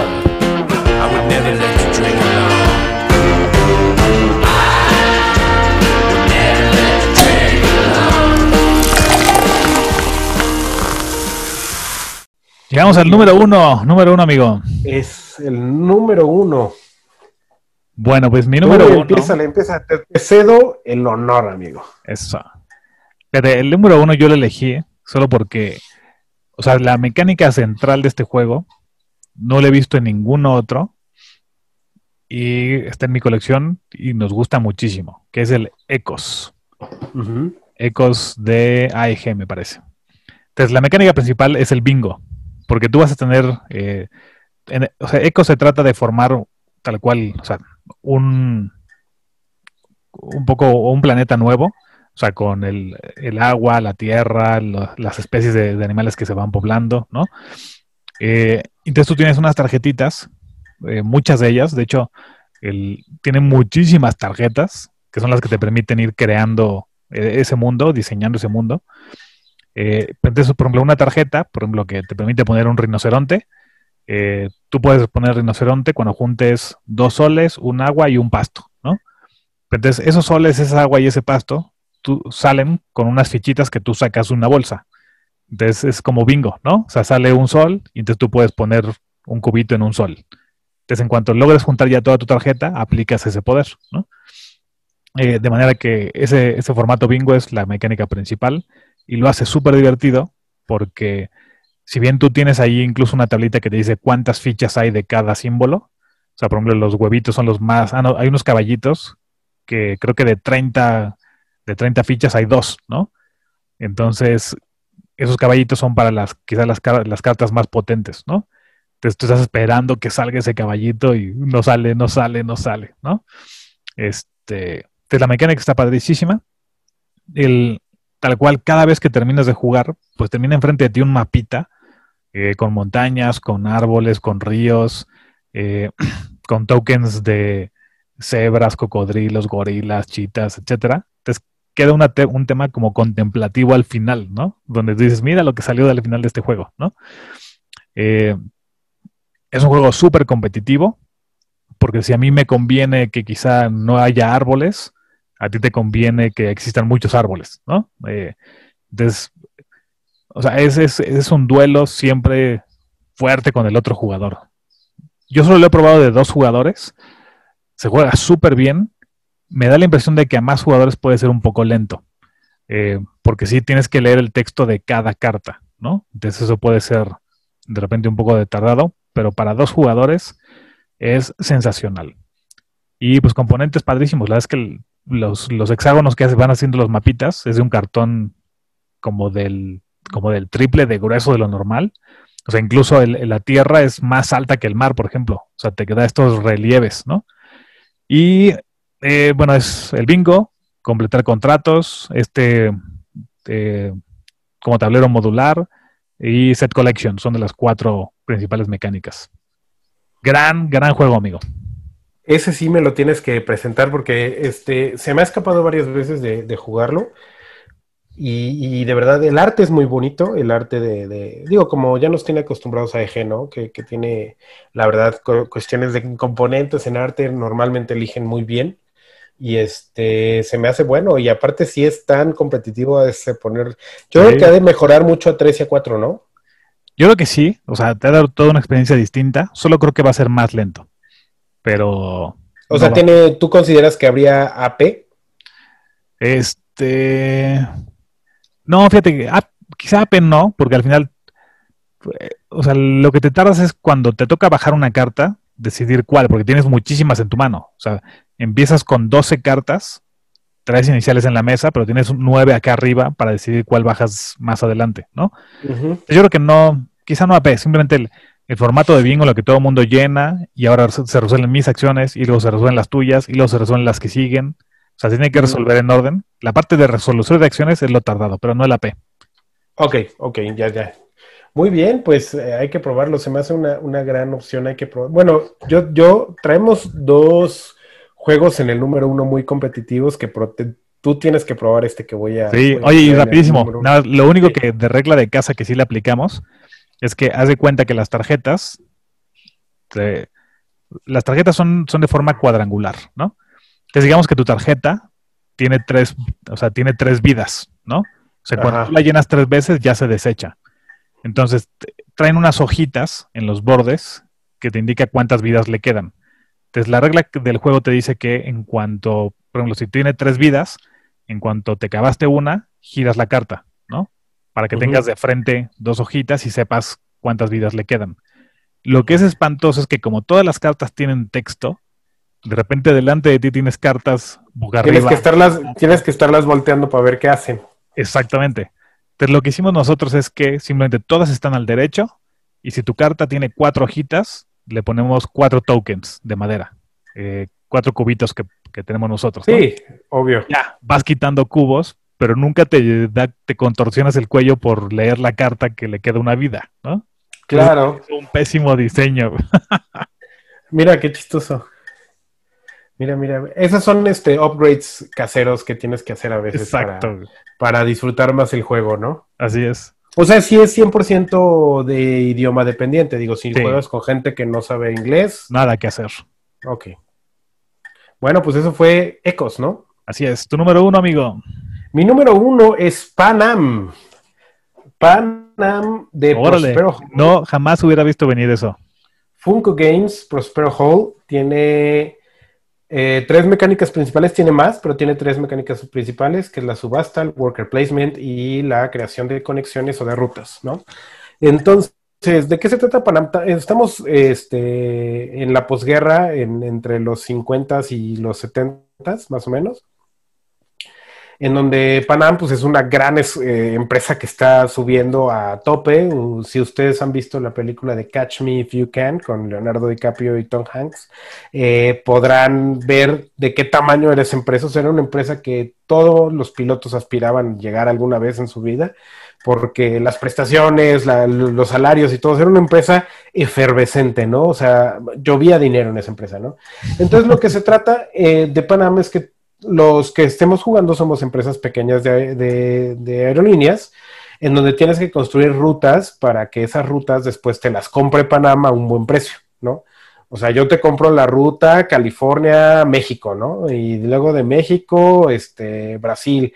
Eh, realmente es solamente el continente americano, abarca desde Canadá, bueno, desde Groenlandia, Canadá, Estados Unidos, México, hasta Argentina, ¿no? Argentina y la Patagonia. Entonces, lo que tienes que hacer es comprar aviones de cierto nivel, este, hay, una, hay una mecánica, es- te digo, es súper competitivo porque, por ejemplo, si tú quieres construir un aeropuerto, eh, tú puedes construirlo, hay una tablita en donde, donde pones tu trabajador, lo puedes comprar a dos varos, a tres varos, a siete varos, a lo que tú quieras. Entonces dices, yo lo voy a construir a tres varos, ¿no? Entonces el jugador dice, ah, no, yo quiero el aeropuerto más que tú, entonces pone su trabajador adelante del tuyo y lo quiere construir a cuatro. Y entonces, pues el tuyo te lo regresa, ¿no? Te regresan a tu trabajador. Y así te puedes estar. Hay precios máximos para todos. O sea, si alguien ya lo construyó a nueve, ya nadie te puede quitar de nueve y ya lo vas a, pero lo vas a construir muy caro. Entonces tienes que andarle midiendo el agua a los camotes, ¿no? O sea, no, no, no nada más te avientes como Gordon Tobogán, sino que tienes que ir haciendo una estrategia. Tienes también la opción de comprar destinos, por ejemplo. yo tengo este Vancouver y tengo Toronto y tengo Boston, ¿no? Que son zonas muy similares arriba. Entonces, si yo tengo la tarjeta de Boston y la tarjeta de Vancouver, esa ruta yo la puedo reclamar y bajo un avioncito. Ya sea un avión pequeño, un avión grande, depende de la ruta lo que te pida. Hay aviones 2, 3, 4 y creo que 5. No, no, no recuerdo bien. O sea, los aviones ya más grandes eran los Boeing 747 y entre más chiquito. Entonces también tienes esa opción de ir comprando rutas, ¿no? Las puedes comprar a 4, a 1, a 4 o gratis a 1, a 2, a 3. Igual, funciona exactamente igual. Es una mecánica como de subasta, ¿no? Luego tienes la opción de comprar aviones. Entonces también, o sea, si tú quieres comprar un avión, el 1 tiene un- una mecánica de bidding, el 2 y el 3. Y así sucesivamente. Entonces, el chiste de esto es comprar acciones de Panam. O sea, tú vas generando dinero y en la ronda 1 la acción de Panam te cuesta 4 dólares. En la ronda 2 la acción de Panam ya cuesta 5 dólares. En la ronda 3 ya cuesta 6 dólares. O sea, tu objetivo no es ganar dinero, sino con ese dinero comprar acciones de Panam. Y además, eh, conforme va avanzando, tu ruta en el turno 1, por ejemplo, México-Nueva York, tu ruta 1, en la, en la ronda 1, Panam te puede comprar tu avión o tu ruta a, pues no sé, a 3 baros, ¿no? Pero en la ronda 6, la misma ruta te la compra a 6 o a 7 o a 10 varos, ¿no? O sea, te- es- eso también va ayudando muchísimo. Hay una mecánica de dados, hay eventos al final de cada ronda donde dice, ay, las acciones de Panam subieron el doble, ¿no? Entonces en el siguiente turno comprar acciones de Panam va a ser carísimo, güey. Entonces tienes que empezar a planear contra o al, o al revés. Se cayeron las acciones de Panam y en esta ronda van a estar baratísimas. Entonces tú te tienes que enfocar ahorita en esta ronda tal vez no a generar rutas, sino a generar dinero. O sea, tu opción es ahorita dinero para poder comprar. Y allá en la siguiente veré rutas, ¿no? Y así, o sea, tienes que ir balanceando muchísimo ese tema este, entre, entre el ganar, ganar y, la, y la acción y todo. Es un juego completísimo que a mí me pareció fenomenal el arte porque es muy de los 50, es un juego de mesa de los 50. O sea, los colores opacos, el mapa viejito. El mapa, de hecho, está raro porque está visto como desde un, como desde eh, eh, ¿cómo se llama? Del Polo Norte, no sé, está como aplanado, padrísimo.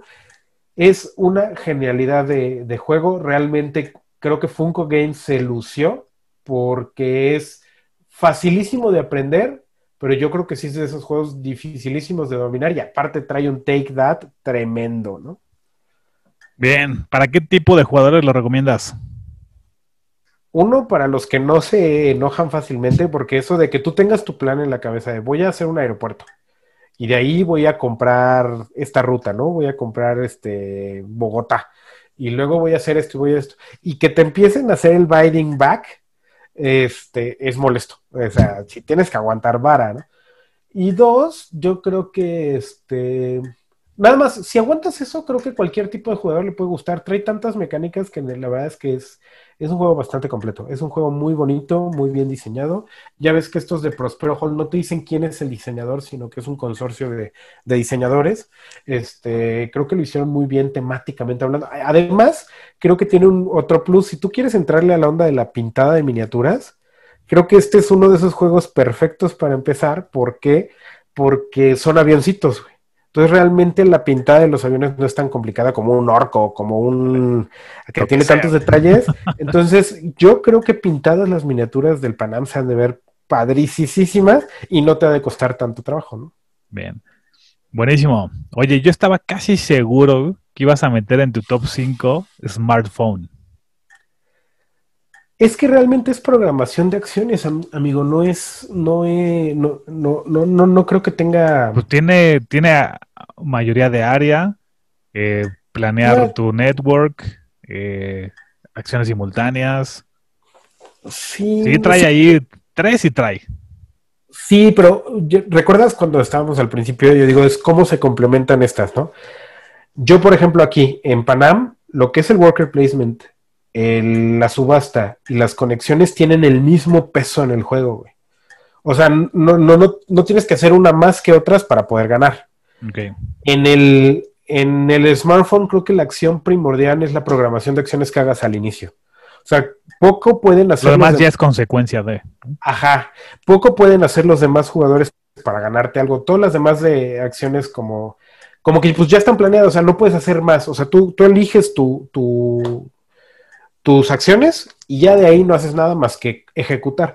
Y acá, por ejemplo, en todas las que yo hice, por ejemplo, en Above and Below, que es Worker Placement, tiene una gran, gran peso como el Tile Placement, como el Exploration, o sea, tiene muchas cosas que pesan muchísimo. El Rayas of the Ganges, tanto pesa el Tile Placement como el Worker Placement. O sea, e- es, eso. El smartphone creo que sí tiene muchas mecánicas, pero hay una que pesa más que todas, y si no lo haces bien. Ya, ya, ya valiste tracas, ¿no? Perfecto. Bueno, recapitulando, mi top 5, Artemis Project, Monsterlands, Coimbra, Lockup y Ecos. El tuyo, Mo. 5. Blue Lagoon, Between Two Castles of Mad Ki- King Ludwig, Rajas of the Ganges, Above and Below y Panam. Perfecto. Bien, muchachos, esto fue nuestro top 5 de juegos de mesa con tres o más mecánicas. Vámonos a lo que sigue, Mo. ¡Vámonos!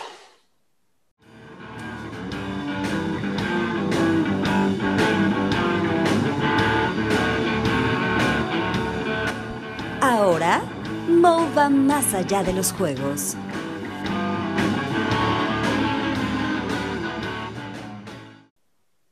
Perfecto. El lado cultural de este programa, más allá de los juegos, Mo, cuéntanos.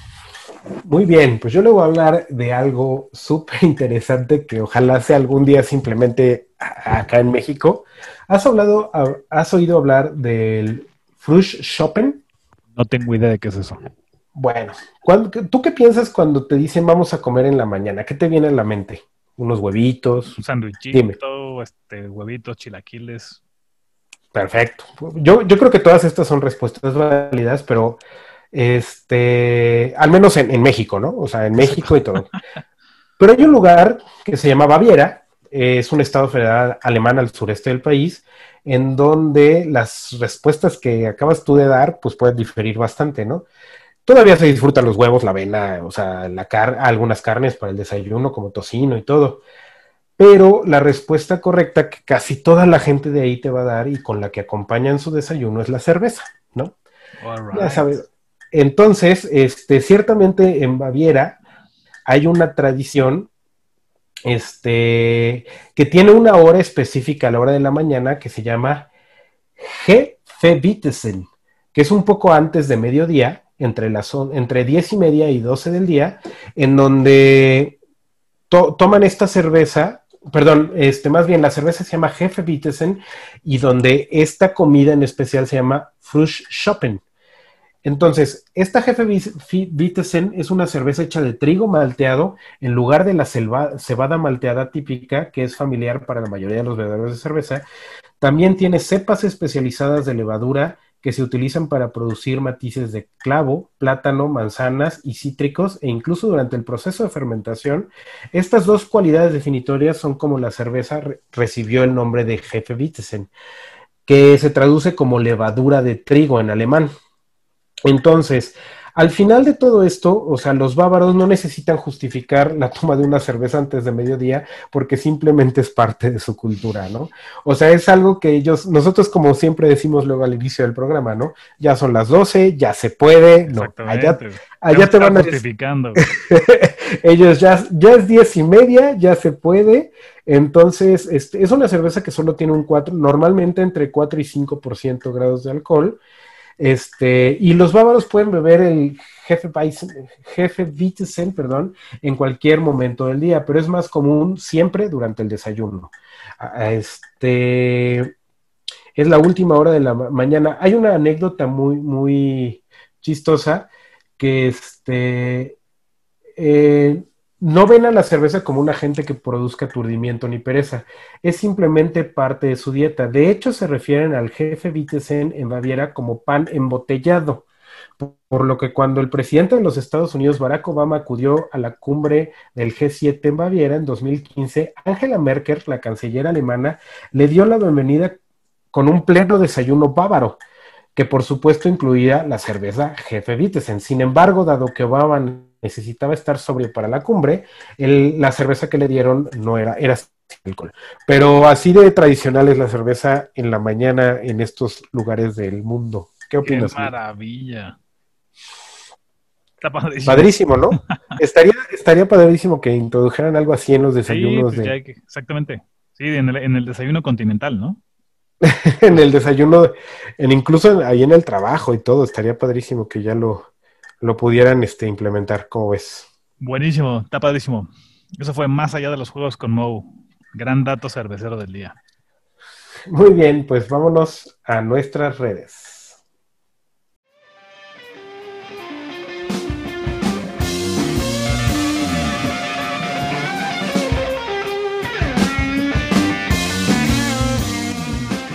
Sí, hay alguien que nos escucha. Contesten, chicos.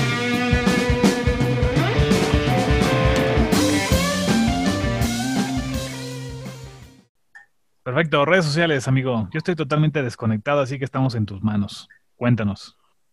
Muy bien, estuvimos preguntando ahí en las redes este, que, que habían jugado últimamente y todo. Nos contestó Tabletop Bunny. Un saludo, un saludo afectuoso a Tabletop Bunny. Nos dice Viticulture, Downforge, Wally, Wamot, Men and Work y Takenoko.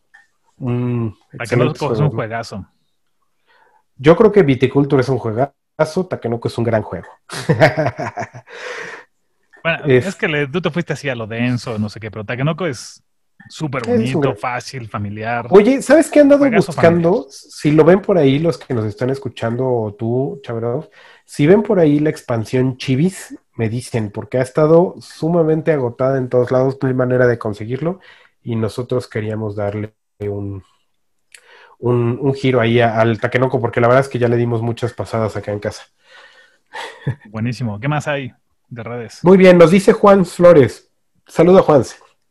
Calico, Matt Love y Wingspan. Fíjate, este de Matt Love me lo platicó hace poquito Juan, es un amigo de, de nosotros. Es un juego para dos personas eh, en el universo de Cthulhu. Es un juego a dos jugadores, eh, card driven, es un juego card driven. El arte, si puedes buscarlo por ahí en internet, se llama Mad Love. Está padricísimo el arte, eh, se ve bien, bien padre. Muy, muy, muy, muy buena opción, gracias Juan. Luego tenemos a Raúl Frodes, que también nos pone Cálico. Eh, muy, muy, este, muy solicitado estos días. Gafs Machan nos pone excelente juego el, el Cálico. Luego por ahí este, publiqué el unboxing del Clank y también nos estuvieron medio comentando por ahí. Espérame que está abriendo esto. Entonces nos ponen todos los comentarios. Y nos pone Carlos David Pérez. Ay, a mí me gusta mucho. Yo tengo la versión del espacio, pero ha sido muy difícil jugarlo con mis amigos. ¿A qué crees que se debe esto, Chabrov? No sé. No tengo idea. No es, no es un juego tan complicado. Bueno, el de, el- la, la- la versión del espacio creo que es un poco más complicada que la normal, pero este, bueno, también publicamos ahí y nos dice Raúl Flores de los mejores deck, deck buildings que conozco. Y luego también publiqué unas fotos por ahí del COI, en donde nos dice Jane, Jane coleccionista, me encanta el arte de este juego y Juan Flores me dijo, muy entretenido, lo jugamos. ¿Ya conociste, eh, bueno, has visto el COI? Lo ubico perfecto, pero jamás lo he jugado. Está bien padre, amigo. Bien, Ah, bien mira. padre. Súper bonito, los componentes están geniales. Este, por ahí luego haré ya un review con la, con la gente, este, para, para que conozca el COI, pero de verdad, de verdad, este, un, un juegazo. Y luego por ahí publiqué, te mandé por ahí una foto, ¿te acuerdas del color de la cerveza? Depende de las maltas que se usan para su elaboración. Y nos pregunta Raúl Flores, ¿cuáles son sus favoritas? Dile, Chabro, ¿cuáles, cuál- ¿cuáles son tus favoritas? Lager, Pale, Saison. Ah, este. Stout. Stout. Imperial Stout, si te pones todavía más picudo. ¿Es exigente? Exactamente. A, a mí me gusta mucho la Lager, me gusta mucho eh, últimamente la Wheat y obviamente la Stout, la Porter, o sea, todas las oscuras son normalmente mucho de mi agrado. bienvenidas.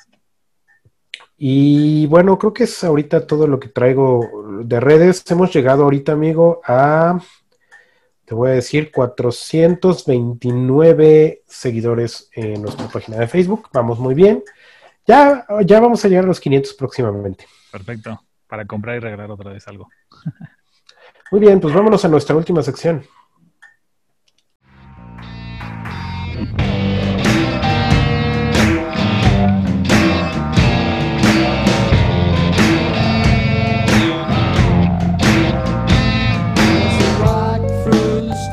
Hemos terminado.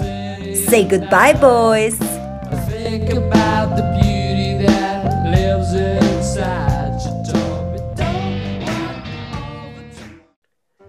Muy bien, amigos, esto fue otro episodio más, el capítulo número 21 de Beers and Meeples. Este, ¿En dónde te pueden encontrar, Chabrov? Eh, como dado amarillo en Instagram. A nosotros nos pueden escribir, como antes, como, como los viejitos que somos, a nuestro correo a beersandmeeples.gmail.com. Nos encuentran como Beers and Meeples en Facebook y en Instagram. Y a mí me pueden encontrar como Mo Vázquez en Facebook.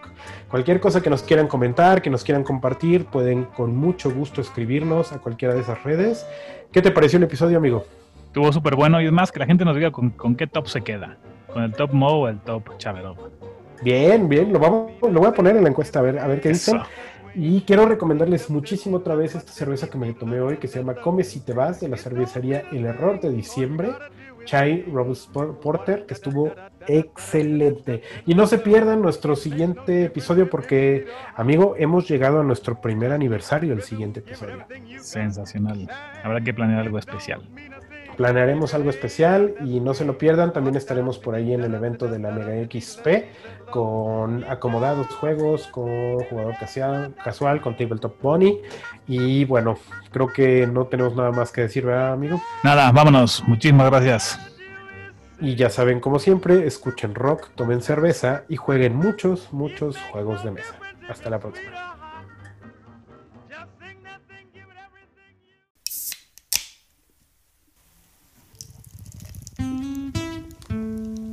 Este fue otro burbujeante, refrescante y delicioso episodio de Beers and Meeples. Los esperamos en nuestra siguiente emisión. Drink beer, it's good for you. I'm empty handed and I'm feeling blue.